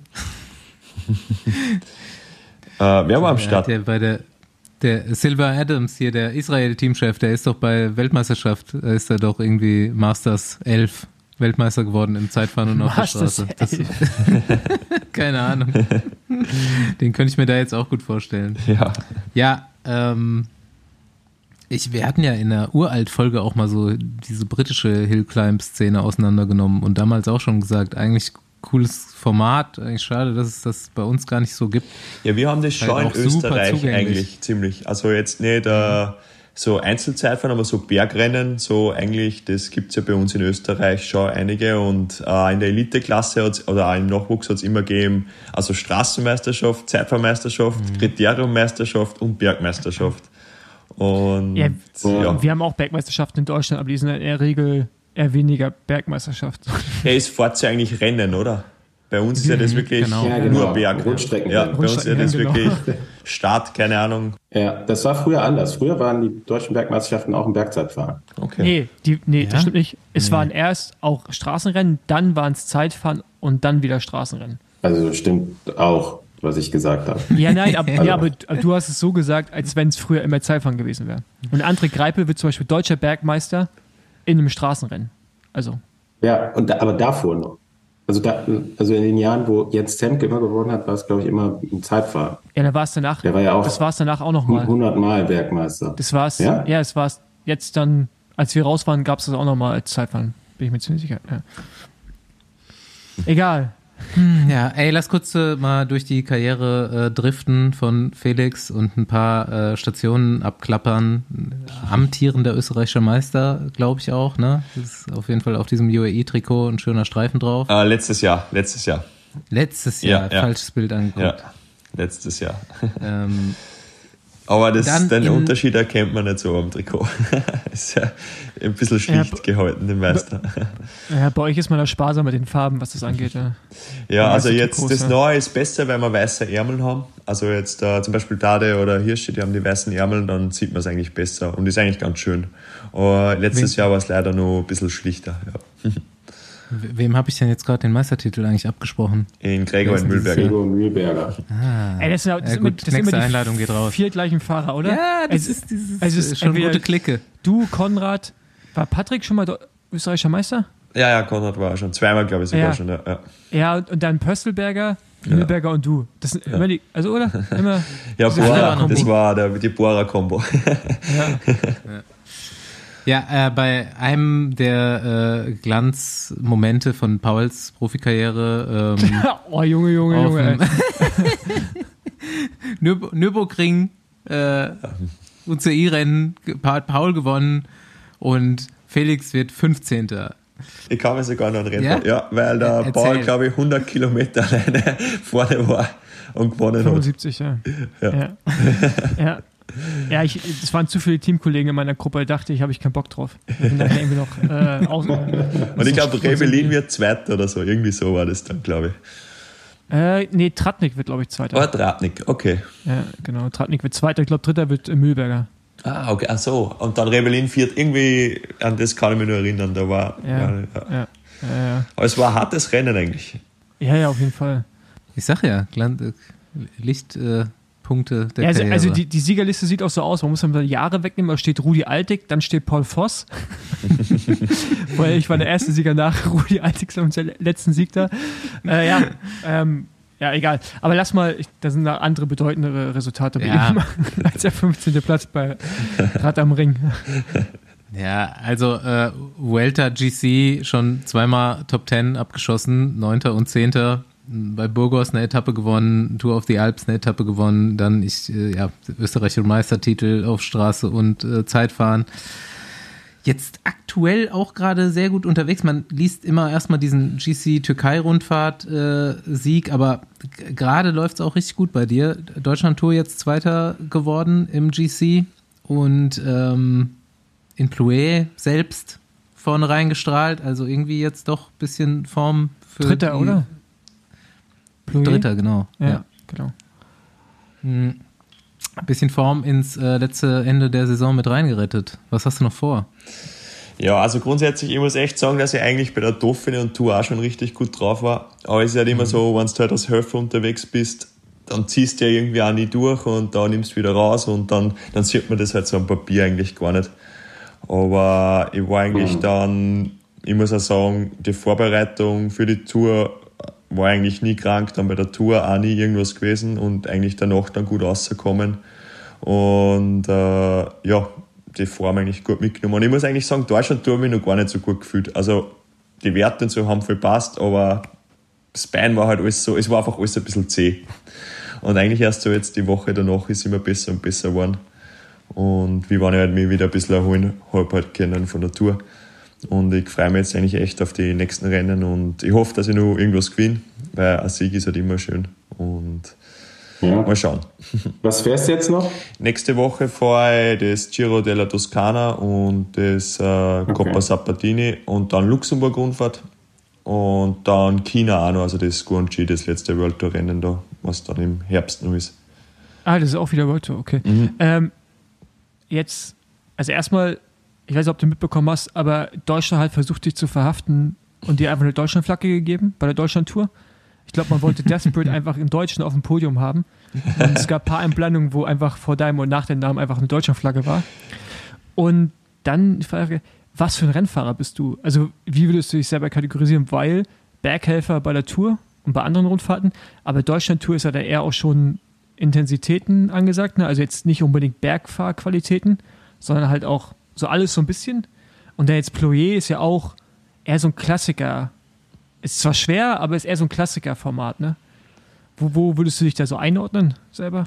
Also wenn ich mal wo nicht einordnen würde, ist im Sprint, aber äh, grundsätzlich, ja, es, also wenn ich gut drauf bin, kann ich eigentlich alles relativ gut und ich, was halt ein riesen Vorteil bei mir ist, ich tue mir recht leicht beim Positionsfahren gegenüber viel andere GC oder Bergfahrer eigentlich. Und äh, mir macht es schon Spaß, so kurze zwei, drei Minuten Anstiege. Und bei Ploé ist halt der Vorteil, dass das Rennen einfach 260 Kilometer ist und am Schluss halt dann einfach du eigentlich gar nicht mehr so explosiv sein musst auf solche Hügeln wie jetzt, äh, wenn es jetzt nur 180 ist. Aber ja, am liebsten fahre ich eigentlich schon auf GC. Und ich würde sagen, das Einzige, was mir nicht ganz so liegt, ist so mega schwere Anstiege. Also so Zonkulan oder so. Also, wenn ich gut Form habe, ich kann gut hochfahren, aber nicht jetzt wirklich super gut. Aber so, wenn es so um die 10 Kilometer sind mit 7, 8 Prozent und so, das, das taugt eigentlich und so ein schweres Zeitfahren dann. Und Ja. ja. Aber siehst du dich, also siehst du dich auch als Grand Tour-Fahrer oder eher bei kürzeren Rundfahrten? Ich meine, jetzt bist du eh in einem Team, wo du sehr wahrscheinlich erstmal, ich weiß nicht, wie lange der Vertrag ist, aber erstmal Helferdienste zu verrichten hast. Äh, ich denke, gerade durch GC kann ich gut fahren, aber nicht für, für ganz vorne. Also da, da geht einfach was ab. Also ich denke, ich kann so zu 6., 7., 8., 9., 10. werden, aber halt für, für jetzt ums Podium fahren, da bin ich einfach am Berg schwach, würde ich sagen. Dass jetzt dann, weil da muss man ja wirklich immer zu den Besten gehören. Und ich vielleicht einmal einen guten Tag, dass ich jetzt mit den besseren fünf mitfahren kann. Aber wenn ich dann wieder einen schlechten Tag habe, dann reise ich halt von zwölf Leute ab und verliere halt eineinhalb Minuten. Und wenn du jetzt ums Podium fahren willst, darfst du halt sowas einfach nicht haben. Ja. Ja. Ähm, ich meine, du warst ja jetzt ja jahrelang bei Bora, da hat man ja auch versucht, so ein Grand Tour-Team aufzubauen. bist dann selber auch auf GC gefahren und äh, Patrick ist auch mal auf GC gefahren und mit Emu und so, aber jetzt bist du ja eigentlich bei einem Team, was ja reelle Chancen, also Realistische Chancen. Ja. realistische Chancen hatte, Grundtour zu gewinnen. Ähm, und wie ist das? Also, wie ist das für Tadej Pogacar zu fahren? Also jetzt auch gerade in der Tour, weißt du, also mit, mit so viel Druck und allem drum und dran. Also, ja. Deutlich leichter eigentlich jetzt vom, ich meine, du kennst es ja selber, die, es ist halt immer brutal stressig bei der Tour, vor allem wenn es um einen Positionskampf geht und da muss ich schon sagen, mit, mit, mit Tade, es ist alles ein bisschen leichter dann, weil halt jeder weiß, so, da gibt es halt jetzt Jumbo Visma und uns, die halt sich jetzt eigentlich den Sieg ausfahren und ich meine, es wird jetzt nichts geschenkt, aber es ist ein bisschen leichter, dass du halt überall vorne reinkommst und das ist eigentlich ein Riesenvorteil, aber sonst, ja, es ist schon äh, ein bisschen ein anderer Stress, weil man irgendwie doch immer performen muss. Auch wenn du weißt, es gibt nur drei andere starke Berghelfer im Team, aber ja, du musst halt irgendwie dann schauen, du wirst halt dann auch nichts vermasseln und da mal ein wenig weiter hinten sein und da musst du halt einfach konzentriert bleiben und es war schon ein wenig ein Stress bei der Tour, aber eine super Erfahrung und äh, ja, zum Glück war ich echt gut drauf, dass ich eigentlich auch nie einen schlechten Tag gehabt habe. Und äh, also auch für einen Tade vorne schauen, also ist halt jetzt, würde ich sagen, grundsätzlich der beste Radfahrer, den es halt zurzeit gibt. Ob der jetzt nicht für einen Toursieg gereicht hat, oder ist jetzt egal, aber jetzt, der kann halt wirklich jedes Rennen gewinnen und es macht dann irgendwie auch Spaß für so einen Fahren und äh, äh, vor allem weil er menschlich, also jetzt nicht nur am Raler Champion ist, vor allem menschlich, der identifiziert sich halt gar nicht jetzt mit seinen Erfolgen und das ist irgendwie dann schon ganz cool. Und Ja, ist der wirklich so locker, wie er so rüberkommt? Für uns, die ihn gar nicht kennen? Ja, also ich würde sagen, er hat einfach einen riesen Spaß an dem, was er macht. Und natürlich, manchmal ist er auch gestresst und so und in der Situation im Rennen ist ja ganz normal, aber äh, ich würde einfach sagen, dass er halt einen riesen Spaß dabei hat, was er macht und äh, deswegen auch dann wirklich so, abgesehen von dem riesen Talent, dass er das auch so erfolgreich sein kann, dass er halt auch bei, bei, jed, bei, jed, bei, bei alle Rennen so gut fahren kann. Weil ich denke jetzt da, Ja. Dass das alle Top-GC-Fahrer grundsätzlich den Motor dazu haben, dass sie auch Flandern gut fahren und so, aber du brauchst halt dann irgendwie dann schon so ein bisschen eine extra Motivation, dass du sagst, da, da kämpfst du halt jetzt wie ein Verrückter für die Position und äh, ja, das kann eigentlich ganz gut, ja. Ja, ja ich finde ihn auch als Typen so geil, weil wie viele Bilder es von ihm gibt, wie er mit, mit seinem UAE-Trainingsanzug irgendwo an der Strecke steht, wenn seine Freundin ein Radrennen Mhm. fährt und Flaschen anreicht. das, ist einfach, das ist einfach so geil. Ähm, genau, und warum, warum eigentlich damals, der- oder letztes Jahr der Wechsel, nee, letztes Jahr? Dieses Jahr bist du gewechselt. Letztes Ja, Jahr? genau, also von letztes Jahr vorher. Also, Genau. ja. Äh, wa warum der Wechsel? Brauchtest du einen Tapetenwechsel oder einfach sicherlich eventuell Gehalt spielt auch eine Rolle, ähm, aber irgendwie auch ist es ein Reiz, nochmal für jemanden zu fahren, wo man weiß, okay, man ist, kommt zu einem Team, was auf jeden Fall bei den Grand Tours um den Sieg mitfährt. Also jetzt rein ums Finanzielle ist eigentlich da am Ende gar nicht so gegangen. Also ich muss sagen, dass es von Bora das Angebot auch voll fair war und äh, was du halt dann sagen musst, da musst du halt einfach abwägen. Aber grundsätzlich, ich wollte einfach mal was Neues sehen. Also ich war jetzt fünf Jahre bei Bora und ich will echt kein Jahr missen. Es war echt eine, wirklich eine voll geile Zeit und wir haben riesen Spaß gehabt. Aber wie es halt oft einmal ist, es ist halt immer alles das Gleiche und ich habe halt einfach für mich selber gefühlt, dass ich so Kleinigkeiten haben halt einfach schon so genervt, was aber jetzt eigentlich gar nicht so am Team liegt, sondern eher an mir selber, weil ich halt einfach schon ein bisschen angerimmt bin. Und ich glaube, da ist halt dann mal ganz gut, dass man sagt, hey, irgendwie bin ich in der Situation gerade nicht mehr so glücklich oder macht mir nicht mehr so Spaß und das war eigentlich so, dass ich gesagt habe, ich will jetzt einfach mal was Neues sehen. Und irgendwann muss man sich auch selber mal eingestehen, äh, wo sind halt so die Grenzen. Und okay, ich bin jetzt kein schlechter Rennfahrer, aber dass ich jetzt der Champion bin und die größten Rennen der Welt gewinnen kann oder um einen Sieg fahren, für das reicht es halt dann auch nicht. Und dann wollte ich halt sagen, irgendwie würde mir das mal taugen für wen fahren, der halt wirklich alle Rennen gewinnen kann. Und das war eigentlich so dann die Entscheidung für äh, UAE, ja. Okay, nice. Ja, ich, also ich kann das, also es ist halt auf deinem Niveau zu sagen, man ist nicht einer der großen Champions, ist halt auch schon krass, weil du Mhm. wärst ja dann trotzdem noch Ja. zu einer der besten äh, in deinem Metier. Ähm, aber ja, ich kann so einen Wechsel auch schon nachvollziehen, weil ich glaube, das ist schon nochmal was Geiles. Also für so einen großen, also für in dem Fall ja Rennfahrer ähm, einer ganzen Generation oder vielleicht auch generationsübergreifend von den Erfolgen, die er einfahren kann, zu fahren und dann Team, und Teil des Erfolges zu sein. Ne? Was, was hat sich denn für dich am meisten geändert bei dem Wechsel? Boah, schwer zu sagen. Äh, Wir kommen jetzt mal so in den, Vergleichs, in den Vergleichscorner rein. Der ist für mich super spannend. Bo Bora, von Bora zu UAE. Fährst du nur noch Grundlage?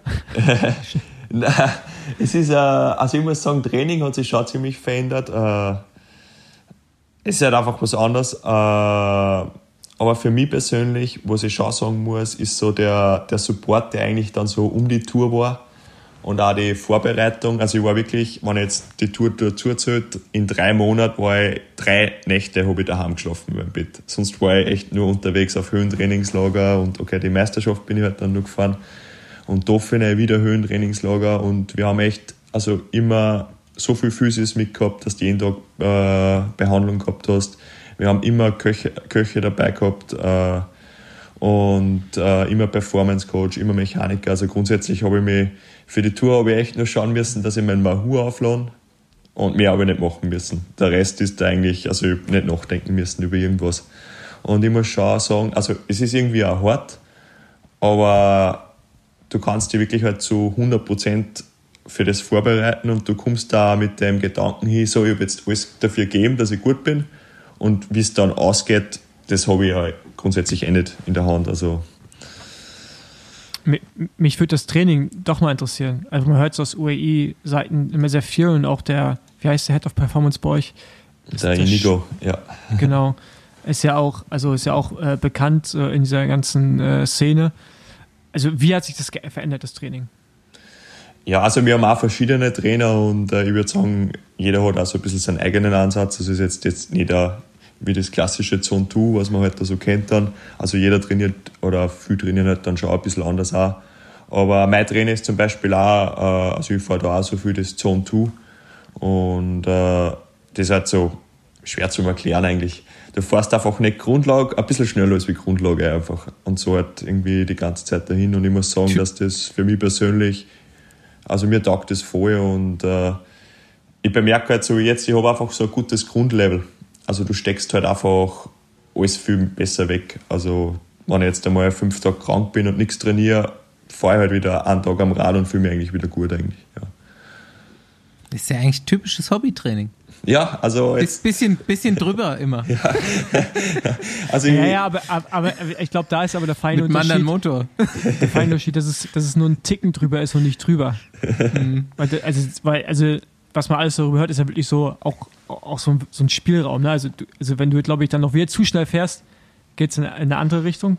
Also das ist halt. Das ja, ist ja immer ein bisschen verschieden so vom Körpergefühl. Also ich habe manche Tage da fahre 20 Grad mehr und manchmal denke ich mir, oh, heute irgendwie, irgendwie geht es einfach nicht. Und dann fährst du halt ein bisschen langsamer. Also ich glaube, das ja. ist halt einfach wichtig, dass man so ein bisschen auf sein eigenes Körpergefühl einfach horcht. Und äh, ich muss echt sagen, mit meinem Trainer, das passt ganz gut. Und wir haben da jeden Tag Kontakt da und ja. Und ja, es ist halt, ich bin glaube ich der unnötigste Trainingspartner, den es so gibt. ja. aber, aber, aber, der, der den ganzen Tag alle, ne? ein halbes Rad gibt, der bin ich ja. jetzt. das ist so geil, da gab es so Aussagen von Tim Valens, der irgendwie, als er noch für Lotto gefahren ist, also für Lotto, wie heißen die jetzt? Lotto Destiny? Destiny jetzt, ja. Ja, genau. Äh, das hat er immer so eine Trainingsgruppe gehabt, die können nicht mehr zusammen trainieren fahren, weil er auch, wie du, halt immer, der muss halt jetzt immer so einen Ticken schneller fahren als alle anderen. So. Aber es ist auch kein Intervall, es ist einfach nur schnelle Grundlage quasi. Ähm, ja. Ja, ich, ich, trainiere schon, also ich trainiere deswegen gern, weil es auch bemerkt, dass ich einfach besser wie und so. Oder dass für mich einfach gut funktioniert. Aber ich habe genauso, also ich glaube, dass auch einfach eine gute Balance zwischen, dass der also wichtig, richtig gutes Training, aber man braucht trotzdem auch immer ein wenig Spaß dabei, wenn man sich halt einmal denkt, heute, boah, ich will jetzt einmal in der Gruppe fahren und ich habe jetzt keinen Bock auf das, dann mache ich das auch. Also, also ich sprich das halt einfach mit meinem Trainer und sage, hey, morgen äh, fahren meine Freunde die Runde, will einfach mitfahren und also ist auch kein Problem, weil ich schaue halt einfach, dass ich 80% oder so oder 70% richtig gut und das runter trainiere und trotzdem der Spaß darf dann auch nicht, also das spürt man eh selber. Mhm. Also es ist verschieden, manchmal will man ja, will man ja immer so fahren. Und, ja. ja. Darfst du, darfst du über Werte sprechen oder ist bei euch verboten? Ja, also weiß eigentlich nicht. Ne, also mir würde mal, also was, deine Schwellenleistung zum Beispiel. Boah. Leute vergleichen. Leute, ah, die, ah, die kannst du schon sagen. Der berühmte Schwellenver Schwellenvergleich. An das, gute an Schwellen. das vorne, jetzt kann ich das nicht so sagen. Aber, äh, ja, ich würde schon sagen, dass so grundsätzlich schon das so um die 6 Watt pro Kilo ist. Vielleicht äh, manchmal ein bisschen mehr, manchmal ein bisschen weniger. Aber ja, für die Tour würde ich schon sagen, dass das schon so um die 6 Watt pro Kilo ist. Ja. ja. Nicht schlecht. Nicht schlecht, ja. so auf die Schulter klopfen. Ja, aber es ist komisch. Manchmal, man fährt ja manchmal, ich meine, du kennst ja das selber, du fährst der Ja, ja, Zeitfahren klar. und biegst 6,2 hin und den nächsten Zeitfahren fährst 5,7 und hast ein besseres Ergebnis und denkst Nee, dir aber, halt, also, warum. nee, also, nee, genau, aber also ich meine, das ist jetzt schon basierend auf Leistungstests. Ihr, ihr fahrt, also Ja. ihr, ihr macht ja auch halt- Leistungsüberprüfung und sowas, von daher. äh, Was Ja. man da halt ganz klar sagen muss, ist, ähm, das ist Profischwelle. ich, als, ich als Hobby finde das wichtig, nochmal einzusortieren, weil so im Hobby-Amateurbereich wird ja immer so der 20-Minuten-Wert und dann irgendwie so rumgerechnet, beschönigt. und Profischwelle ist halt schon so das, was du so auch dann längerfristig fahren kannst. Ja, es ist halt ein Riesenunterschied, ob ich jetzt äh, einmal da 15 Minuten nach einer Stunde Radfahren wo hochfahre oder du fährst ja jetzt nach fünf Stunden sowas berghoch. Also da, Ja. oder noch vier, fünfmal solche Intervalle, irgend sowas. Also das ist eigentlich das, was dann einen Riesenunterschied ausmacht zwischen jetzt äh, Profis oder Amateursportler eigentlich. Ja. Weil ich würde schon sagen, dass es viele Amateurfahrer gibt, die es jetzt sagen, sie fokussieren sich jetzt auf so Bergrennen an und so, die halt echt gut berghoch fahren für einmal, also frische. Ja, es, Ja. Das ist brutal. Das- da gibt es echt so, so, so im Amateurbereich gibt es echt so ein paar richtige Wattmaschinen. Das ist so Wahnsinn. Aber das geht halt Aber auch im ne? Profibereich. Also es gibt da im Profibereich Leute, die einfach mega gute Leistungstests fahren können, aber irgendwie im Rennen das auch nicht so richtig umsetzen können. Man muss halt noch lenken, ne? Also Ja. und so. Und andere Rennfahrer, um die man rumfahren muss. Ja. Also grundsätzlich würde ich sagen, dass Radsport relativ ehrlich ist, weil das, was im Motor drinnen steckt, steckt drinnen. Und ich würde schon sagen, wenn du jetzt super Leistungswerte hast, hast du halt einfach ein Talent, mit dem einfach was anfangen kannst. Also wenn du jetzt überhaupt keine guten Leistungswerte hast, ist es halt schwer, dass du halt dann da muss halt auch immer alles zusammenpassen, denke ich, dass du dann auch gut bist. Aber jetzt, wenn du einfach ein Viech bist, bist du halt einfach auch stark. Also, ja. Ich, Ja. Ich hatte letztens mit Ben ein Gespräch, was mir mal wieder die Augen geöffnet hat, wo der, wo wir es auch über irgendwie 20 Minuten Wert hatten und so und er dann meinte, ja, wenn ich, wenn du 20, wenn ich 20 Minuten richtig fahre, dann ist es ja eigentlich voll VO2 Max und ich so, hm, okay, bei mir nicht. und das ist ganz anders. ja, es Da ist. geht, da geht schon mehr bei euch.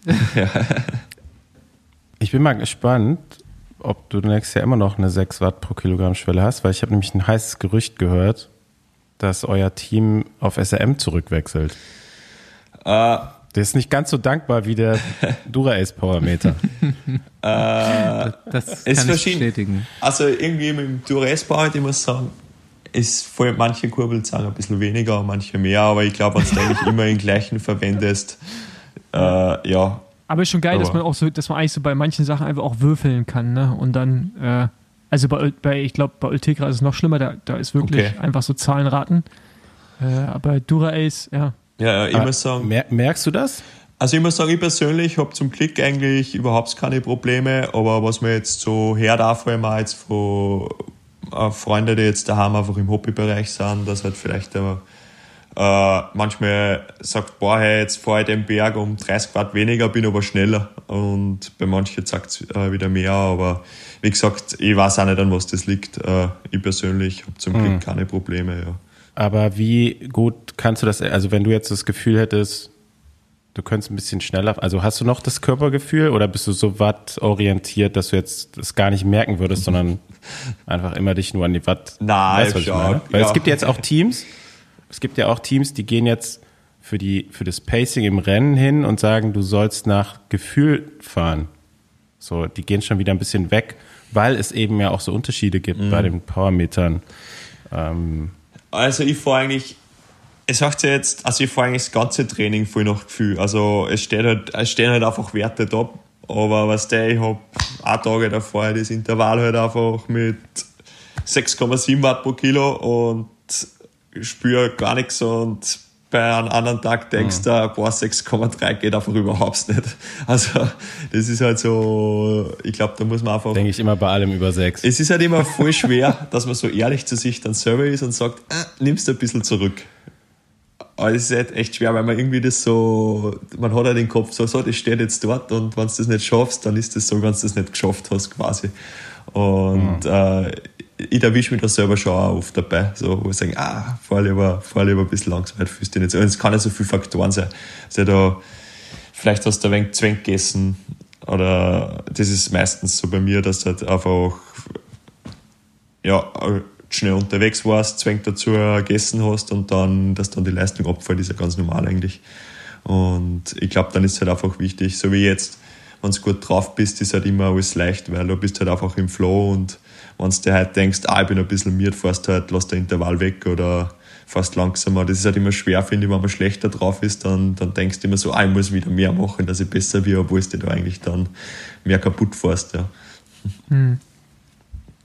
Was ich bei dir super interessant so bei der Recherche fand, war, du bist schon 2017 deine erste Grand Tour gefahren. Das war der Giro, den Tom Dumoulin gewinnt. Und ähm, für CCC damals, ne? Und du wirst da schon auf einer Bergetappe siebter. Und ähm, wie, geh nochmal in die Zeit zurück. Wie war das damals für dich? So, erste Grand Tour und so siebter Platz auf einer stabilen Etappe, das ist ja schon was Besonderes. So, wie, wie war die Rundfahrt für dich? Wie hast du dich damit damals gefühlt? Was hat es für dich eröffnet? Wir haben trotzdem keinen Koch dabei gehabt. und ich habe mich, ja. hab mich einen Monat lang zum Frühstück, Mittag und nach dem Rennen und am Abendessen von Pasta mit Tomatensauce ernährt. Also, das war, das war eigentlich das Härteste an der ganzen Kultur. da habe ich mal eine Zeit lang keine Pasta mit Tomatensauce gegessen. Aber nice. ja, wie gesagt, äh, erste Gradtour ist eigentlich, eigentlich was voll cool, weil man eigentlich gar nicht weiß, was so auf einen zukommt. Also du weißt ja nicht, wie das jetzt ist nach, nach einer Woche Rennfahren oder nach zwei Wochen Rennfahren. Und was ich eigentlich voll interessant finde, das ist noch immer so, du hast oft Tage, da denkst du halt nach drei Tagen schon, oh, heute bin ich richtig kaputt, heute bin ich echt in Arsch. Und dann nach 18 Etappen, richtig schwere Bergetappe, denkst du, wachst du nächsten Tag auf und denkst du, nein, eigentlich, eigentlich bin ich überhaupt nicht mit. Also das ist irgendwie so, so schwankend und irgendwie also das kann man gar nicht sagen, ob du jetzt in den letzten Wochen dann viel mehr mit bist. Also ich habe eigentlich oft so das Gefühl, dass ich vor der Grato nimmst du halt eine Woche ein bisschen außer und dann, wenn du da im ersten oder zweiten Tag mal richtig tief gehst, dann bist du halt irgendwie mehr kaputt, als wie jemals in den letzten Wochen war. Also das war irgendwie dann ganz lustig, wenn du das so erkennst. Aber das Schwierigste nach einer Grotto finde ich ist eher dann äh, ja, so die, so die vier, fünf Tage, was halt danach dann sind, dann schlagt so ein bisschen die Müdigkeit ein. Mhm. Aber ja, damals ist halt schon anders in einer kleinen Mannschaft. Also da ist jetzt Material auch noch nicht wie jetzt bei den besten Teams. Und ich würde auch sagen, vor knapp zehn Jahren oder äh, sechs, sieben, sechs, sieben Jahren war einfach auch die Ernährung bei weitem noch nicht auf dem Standard, den man jetzt hat. Also ich meine, jetzt ist ja das völlig normal, dass mhm. du im Rennen mindestens, keine Ahnung, 60 Gramm Kohlenhydrate pro Stunde isst bei einer leichten Etappe. Das war ja damals, da hast du gegessen, wenn du dann Hunger gehabt hast, oder zumindest ich. Und dann bist du quasi so eine Monster-Etappe mit, keine Ahnung, drei Gels und einem Riegel gefahren. Das ist, das mhm. ist ja jetzt fast in der Stunde. das, äh, ja, hat sich auf jeden Fall verändert. Auch, äh, wie du schon sagst, ne, so alleine ein bisschen Abwechslung äh, beim richtigen Essen, so nach der Etappe durch die ganzen, ja, eigentlich hat ja jetzt jedes Team Koch dabei bei einer Grand Tour. Genau, und ähm, früher, du hast halt irgendwie, dadurch, dass du im Rennen irgendwie so wenig gegessen hast, hast du halt alles so auf Zwang gegessen, was danach ist. Also da hast du mhm. eigentlich überhaupt keinen Hunger mehr und hast dann nur eine Portion Pasta geholt, weil du halt so Angst gehabt hast, ah, der nächste Tag. Und das ist halt jetzt irgendwie, du hast halt, wir haben einen richtig guten Ernährungsberater oder Wissenschaftler bei uns im Team. Und ja, das wird ja alles ja quasi ausgerechnet und das ist dann, und mhm. okay, wenn du jetzt mehr Hunger hast, isst da halt nur mehr, das ist ja kein Problem. Aber das ist halt, hat sich schon richtig verändert. Also da denke ich mir schon oft so, was ich damals schon irgendwo an Ergebnissen weggeworfen habe, weil ich halt so dumme Fehler gemacht habe. Aber ich denke, so ist es halt viel gegangen. Also, Ja, verrückt, ey. Personal Plating ja, nennt man das, glaube ich, jetzt, oder? ja, ja. Also wir haben so, dass wir das eigentlich eher in einer WhatsApp-Gruppe haben und du nimmst da halt selber das dann runter. Aber wie gesagt, das ist schon immer, wenn du jetzt denkst, ich habe noch mehr Hunger oder so, also da wird nie wer was dagegen sagen. Also, ja. Ähm, ich bin ja äh, ausgewiesener großer Fan von Österreich und seinen Bewohnern. Und ich sag auch, äh, meine Einstellung dazu ist ja, dass es irgendwie so die äh, deutschen Italiener sind und alle so ein bisschen äh, temperamentvoller sind, so wie ich das zumindest erlebt habe in Österreich. Und ich glaube, Kollege Großschartner ist auch vom temperamentvollen Schlag. Ich kann mich, ich kann mich da auf jeden Fall erinnern. Ich habe auch heute mit Pösti mal gequatscht. Auf jeden Fall kann ich mich an Bens erste Vuelta mit dir erinnern. Und an einem Tag hast du ihm, glaube ich, mal richtig den Arsch aufgerissen. wo, nicht, wo nicht alles so gelaufen ist, wie du wolltest an dem Tag. Wie, wie, wie bist du so drauf, wenn es gut läuft und wenn es schlecht läuft? Ja, wenn es gut läuft, bin ich relativ relaxed. Na, äh, also ich kann schon manchmal ein bisschen anstrengend sein, denke ich. Oder halt so, bei mir ist halt oft das Problem, ich halte halt oft alles so zurück und dann schieße ich auf einmal raus.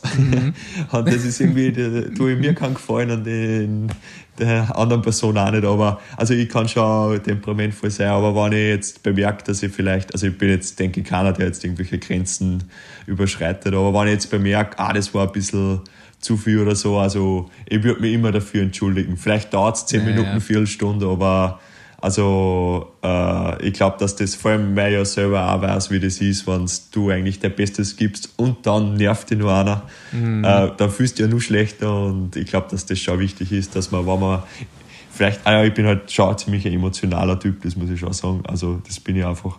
Und Ja, das find kann dann gut. schon mal rausschießen, aber äh, ja, ich glaube, ich bin schon ein bisschen besser geworden, aber äh, ja. Die, die. Rundfahrt, die Rundfahrt hatte ja auch ein gutes Ende. ja. Auch, auch, auch mit Dank Miguel André Lopez damals, aber ja. Top 10 abgeschossen. Ja. Gesamtbohrer war, glaube ich, glücklich da am Ende. Ja, und man vergisst ja da oft so in der Hitze des Gefechts, dass halt zum Beispiel ein Ben, das war halt eigentlich seine erste Radsaison auf der Straße, seine erste Core-Tour. Und im Endeffekt, äh, ja, der erstens leidet er ja selber voll, zweitens hast du dann die Erfahrung nicht, also da kommen ja dann so viele Faktoren zusammen und so. Und äh, gut. ja. Da braucht er die richtigen Ansagen. Das, Hast, hast du gemacht, hast du gegeben. Nee, war auch äh, absolut unproblematisch hinten raus. Ich habe das nur so Ja, in ja, Erinnerung ja. gehabt.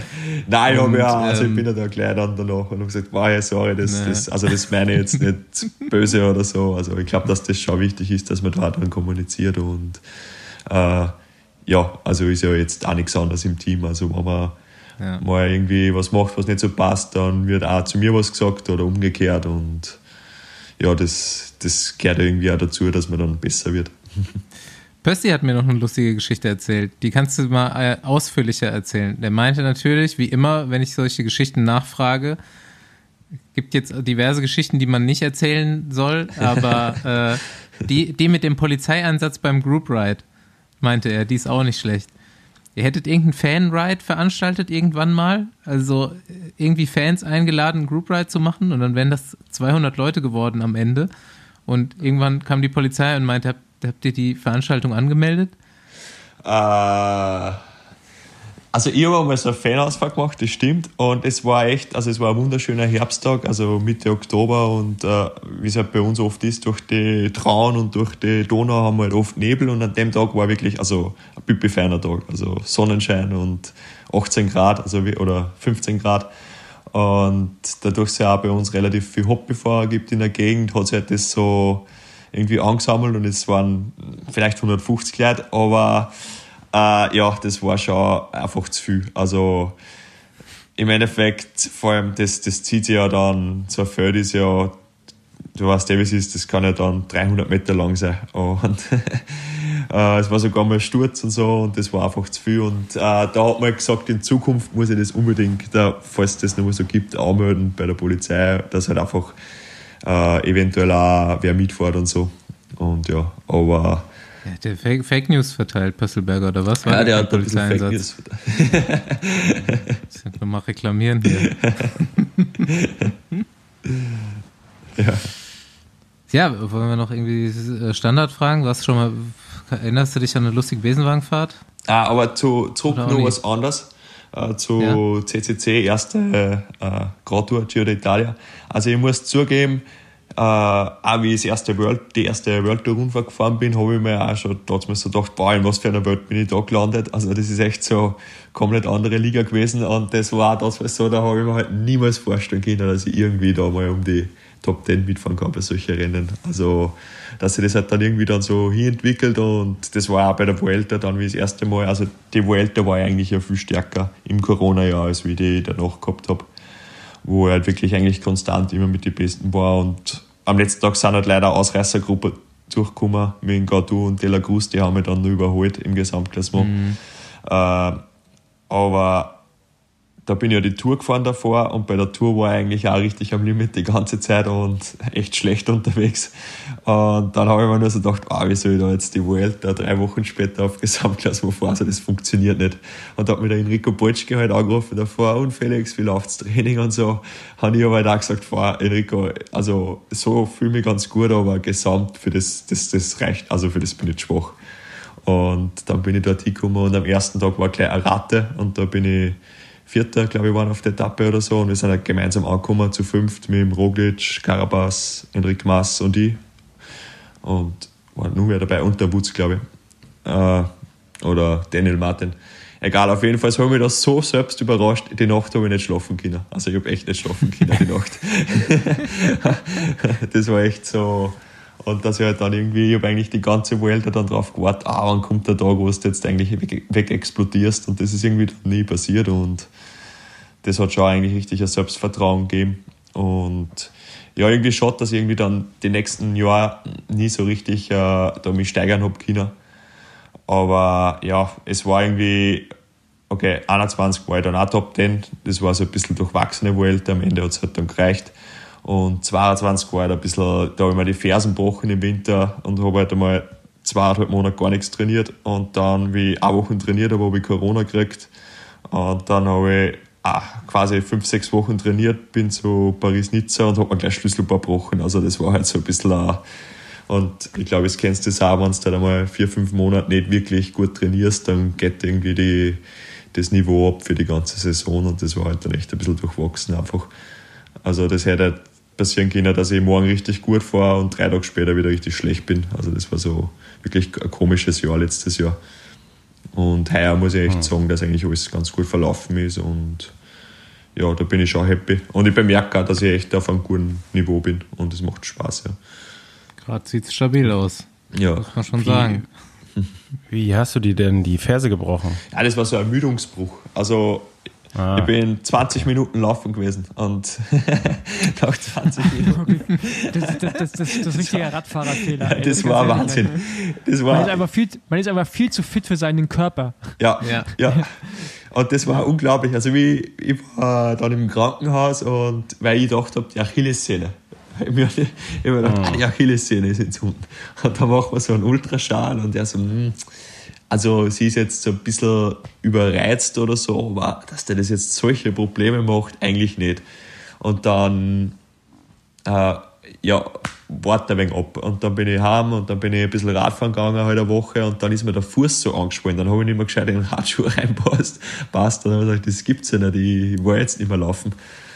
Und dann bin ich wieder ins Krankenhaus, dann haben wir ein CT gemacht und da hat man dann erst gesehen, dass ich eigentlich so einen Ermüdungsbruch gehabt habe in der Ferse und dann habe ich ja da fünf, sechs Wochen gar nichts da dürfen. Also das ist dann ein bisschen blöd eigentlich. Und okay, ja, shit. Ja. Ich hätte gedacht, du wärst beim Motocross gestürzt oder so. Na, zum Glück nicht. ich habe nämlich deinen Instagram-Account durchforstet und eines der ersten Bilder ist vom Motocross. Äh, ja, das ist schon lange her. Also ich war, also ich bin überhaupt nicht talentiert bei sowas und äh, allein mit dem Schalten bin ich schon recht überfordert. Aber wir haben da mit Tim Felbermeier, der Teamchef, der das halt macht, der ist recht ein begeisterter Motor, also Enduro-Fahrer und Renn, also mit dem Rennmotorrad und so. Und äh, der wohnt ja in, in Wels und der hat uns da gesagt, ja, gehen wir mal gemeinsam und war eine super Erfahrung, aber ja, besser ich bleib Okay. beim, beim, beim Rennrad. Ich dachte, das wäre so ein Ding jetzt, dass du das regelmäßig machst. Nein, ich bin eher der Golfer. Also, Oha. ich bin eher der Okay, Golfer. das, das, kam jetzt, das kam jetzt unerwartet. Ja, also ich war heuer auch noch nicht einmal geholfen, aber grundsätzlich war ich immer eher der Golfer, ja. Gibt es aber jetzt ein paar Radfahrer, glaube ich. Also äh, Mathieu van der Poel spielt ja auch Golf. Okay, ja, ich weiß, der Marco Haller spielt recht gern Golf und der Felix Gall spielt auch echt gern Golf von den Österreicher jetzt. Und ja, also ich habe eigentlich damals, also der Sebastian Schönberger ist ja mit meiner Cousine verheiratet und mein Onkel ist recht ein begeisterter Golfer und der hat ihm da zum Geburtstag die Platzreife geschenkt und der Sebastian hat dann zu mir gesagt, wow, hey, mich freut das nicht alleine machen, willst nicht du äh, mitgehen und so und ich habe gedacht, ja passt, ich mach mit und ein anderer Freund noch, der Andreas Walzler war auch dabei und das hat uns eigentlich dann voll Spaß gemacht und äh, ja, also da hat mir das Golffieber Das wäre erwischt. doch mal was.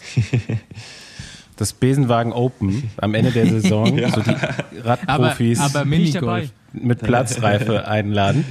Es gab ja mal eine Zeit lang gab es so, so Fußballspiele am Ende der Saison. Also da waren immer Mhm, äh, stimmt, ja. viele Italiener mit dabei. Ich weiß gar nicht, wer das nochmal organisiert hat. Ich glaube, es war irgendwie so, ja, aus diesem Quickstep, aus dieser Quickstep-Bubble, weil da waren dann oft Spieler mit dabei und das sah nie so gut aus. Vielleicht machen Radfahrer oder Radprofis auf dem Golfplatz eine bessere Figur. Ich kenne das eigentlich auch nur von den, von den Formel-1-Fahrern, wo dann Michi Schumacher und Co. Wir können ja Fußball spielen Besenwagen. Besenwagen Benefits äh, Fußballspiel, also auf jeden Fall was zu sehen dann. Nee, nee, nee. Mini- Paul, Minigolf. deswegen meine ich ja, besser kein Fußball mit Radfahrern. Aber beim Golf kann auch nicht so viel Nee, passieren. aber Fußball Also- sieht lustiger aus. Ja, aber das dürfen ja viele auch nicht. Also äh, Ballsportarten und so. Aber das kannst du auch ähm, beeinflussen als Manager, oder? Du kannst zwar zumindest mal all deinen Fahrern sagen, da kriegen wir schon Die ein paar, Klausel rausnehmen da kriegen lassen. wir schon ein paar gute zusammen, wenn wir die vom Corso nehmen. Aber hattest, hattest du sowas im Vertrag drin stehen, Paul? Also ich ja. Ich habe meinen Vertrag nie durchgelesen. hast immer nur geguckt, Ey, du, wie viel Geld drin ist und dann unterschrieben. nee, selbst das nicht, weil das Und war, dann auf den Bolzplatz gegangen. Das war wenig, das, das wusste ich. Aber nee, guck mal, ich, was willst du machen? Also du kannst ja Nein sagen, aber dann, dann gehen die halt weiter zum nächsten und fragen, ob der unterschreit. Also ich hatte ja, also ich habe da nie so richtig reingeschaut. Ich bin auch mal Skifahren gewesen. Ich weiß, also gibt es ja auch Stories mit ein paar ziemlich erfolgreichen deutschen Rennfahrern zu dem Zeitpunkt. Ähm, ja, von daher, ich weiß ja, ich glaube, sowas stand wahrscheinlich sogar drin im Vertrag, dass man nicht Skifahren gehen darf, aber Ja, steht, Steht- sogar bei steht uns auch drin. Also bei Bora ist das auch ein bisschen drinnen gestanden, aber das war halt so, was ja dadurch halt doch der Ralf Denker aus Bayern ist und auch den Bezug ein bisschen dann zum, zum Winter hat und äh, auch mit den Trainer eigentlich äh, alle recht begeistert sind, dass man Skitouren geht und so war das eigentlich ein bisschen ein anderes Thema. Also ich denke, äh, man sieht jetzt nicht gerne an, äh, keine Ahnung, Higuita äh, auf die Ski stehen, aber wenn du jetzt da als Österreicher zu Weihnachten mal zwei Stunden Skifahren gehst und äh, ja, wie gesagt, passieren darf trotzdem nichts. Äh, was darfst du bei UAE alles nicht machen? Grundsätzlich darf ich auch nicht Skifahren gehen. Ne? Also es steht halt so drin, du darfst einfach keinen Extremsport quasi machen, wo die Verletzungsgefahr einfach da ist. Äh, ja, Ab okay. Darfst du Fußball spielen? Ist jetzt kein Extremsport, würde ich sagen. grundsätzlich ist klar. Also jetzt Golf- explizit Fußball steht jetzt nicht drinnen. Okay. Ja, da, da müssen wir wir müssen so eine Lücke finden. Äh, da, da, da machen wir so Bene, äh, da machen wir so Besenwagen Golf, äh, Paul. Benefits. Golf. Ja, aber also ich finde ja auch, dann da müssen ZuschauerInnen sein und Golf, das ist irgendwie. Das Problem ist auch, dass Golf einfach Da sind so schwer ist. Zuschauer. Mini-Golfplatz.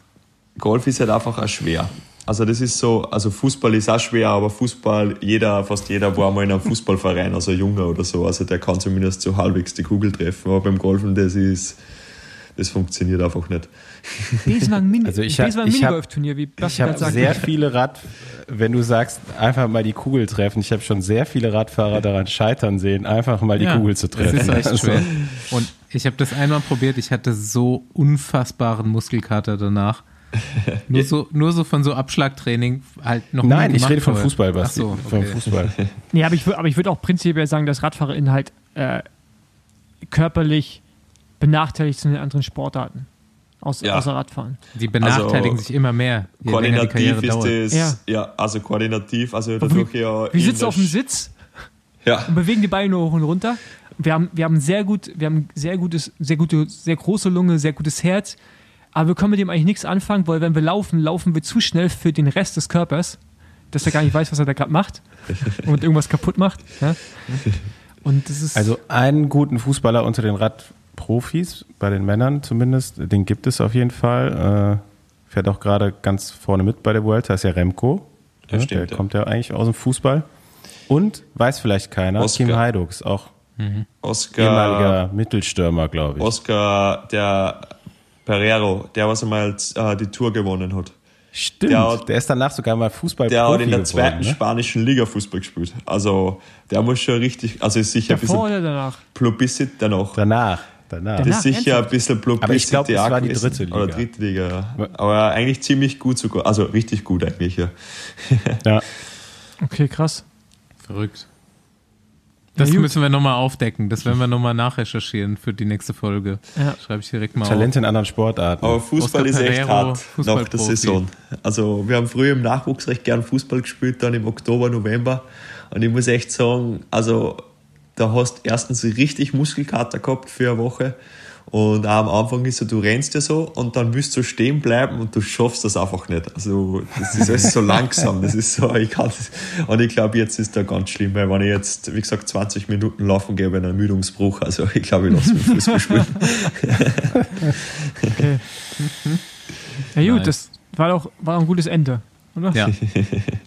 ja, du äh, kriegst noch eine Aufgabe und die ist relativ einfach, denn eigentlich musst du dich jetzt nur noch aus zweien von dem Österreicher Bohrer Ex-SWAT unterscheiden, den du jetzt nominierst, wenn ich als nächsten auf die Nerven gehen darf. Mühlberger oder Konrad? Ah, schwer zu sagen. Äh, Oder gib mal eine kurze Einschätzung, so was haben wir von wem zu erwarten? Die kommen sowieso, werden beide noch genervt. Nein, nein, genervt ist keiner. Also ich glaube, dass beide äh, richtig äh, gern dabei waren, aber äh, Stress mein Conny ein bisschen, das passt schon. Gut. Ja, da, da bin ich dabei. Da, den, den, kann, man- den kann man gut, äh, also mich kann man ja auch sehr gut triggern, wie Andy weiß. Äh, aber ich glaube, beim, beim Conny geht das auch. Und einen Felix Geil hätte ich gerne nochmal. Ja, Da, Felix da bräuchte ja. man, der da ist bräuchte man auch mal einen. Kontakt. Ja, Ja, da kann ich echt die Nummer schicken. sehr So. Ich will jetzt aber noch einen, Leistungs, einen, einen Leistungswert von dir haben, bevor wir jetzt hier abschalten. Und den musst du verraten, denn das ist nämlich das Handicap beim Golf. Ja, das ist genau die Sache. Ich habe noch nie ein Turnier gespielt. Ich bin der, der jetzt, der da jetzt trainiert und dann, wenn er zum Turnier geht, gewinne weil ich einfach so ein schlechtes Handicap habe und für das überdurchschnittlich gut spiele. Okay. Da, da, das werden wir auf jeden Fall weiterhin verfolgen. Ähm, nein, Quatsch, nicht nur das. Natürlich auch dein weiterer Werdegang. Aber äh, sobald irgendwann mal ein Handicap auftaucht, versuchen wir das rauszufinden. Ah, der Gal spielt echt viel, der spielt auch viele Turniere. Der ist da schon bei 16,7 oder so Handicap, was eigentlich für das, dass er, glaube ich, erst seit zwei Jahren spielt, echt gut ist. Also, Der scheint talentiert zu sein in einigen Sportarten. ja. Ähm, ich will jetzt noch ein, weil das Thema hatten vor ganz langer Zeit, eine Minute All-Out im Stehen. Ähm, ich habe, ich dachte, es, ich krieg's nicht hin, aber ich habe es zehnmal geschafft, Andi, am Samstag. So, wir brauchen uns gar nicht weiter diskutieren, weil wir gesagt hatten, das schafft man als Radfahrer nicht. Ich schaffe das jetzt mittlerweile. Ich habe als Profi auf der Straße nicht geschafft. Jetzt als Gravelfahrer kriege ich es hin. Ich bin richtig stolz auf mich. Schulterklopfern. Jetzt können wir uns verabschieden. Einmal 10 Minuten all out. Nein, zehnmal eine Minute. Zehnmal, Im Stehen, zehnmal, Im Stehen. Zehnmal, zehnmal einmal. So. In Am einem Rad. Stehen. Ja, auf dem Fahrrad. Stehen. nicht beim Wirklich? Laufen. Das ist richtig hart. Hast du das, hast das absichtlich gemacht? Nee, das war Training. Aber hat, Ja. der, hat er das absichtlich aufgeschrieben, weil wir darüber geredet hatten? Nein, deswegen nicht. Aber weil Roger Kluge kam dann zu mir und meinte, ey, Fossi, natürlich kann man eine Minute im Stehen all out fahren. Musst du halt machen. Und das stimmt Würde- halt. Ich habe mich ich- halt ich hin, ich habe mich halt einfach immer hingesetzt nach 30 Sekunden und habe das jetzt zehnmal nicht gemacht. Tat weh, also muskulär, aber geht. In der flachen? Nee, am Anstieg, leicht flach, alles. Felix, wunder dich nicht, der wird vom Triathleten trainiert. Ich sitze ja auch gerade mit Stutzstrümpfen. Nein, das tue ich nicht, tue ich nicht, tue ich nicht. Aber wir haben ja vorhin die These aufgestellt, oder ich, dass Mountainbiker eigentlich auch Triathleten sind. Aber mehr dazu in den nächsten Folgen. Okay. Aber Gravel-Rennen sind cool. Also, das wird mir auch mal richtig bocken. Wenn dann Ja, WM. Ein Tag Also- nach Lombardei. Bist Ja, ich bin, der ich, bin, ich bin China. Das ist da. Ah, okay. Ja, ja. Aber so Aber wird mir echt eigentlich mal richtig. Da Also der einmal Sebastian la- Schönberger ja auch jetzt ein bisschen Gravel Genau. und so und der sagt auch, dass das richtig lustig ist. Also macht Ja, da kannst du in. Alban Lakata ein Leadout fahren. Ja. Okay. Na, vor allem, ist, ich glaube, dass das schon eine gute Zukunft ist eigentlich. Also das hat Ja, ein Potenzial. Ja. Also in, Definitiv. in USA ist es schon riesig. Also Hier in Europa auch. Mhm. Okay, Vielen Jo. Dank, danke. vielen Dank. dass du dir die Zeit genommen hast. Hat Spaß Ja, gemacht. ich sag danke für die Einladung. Gerne. Sehr gerne, danke dir. Danke.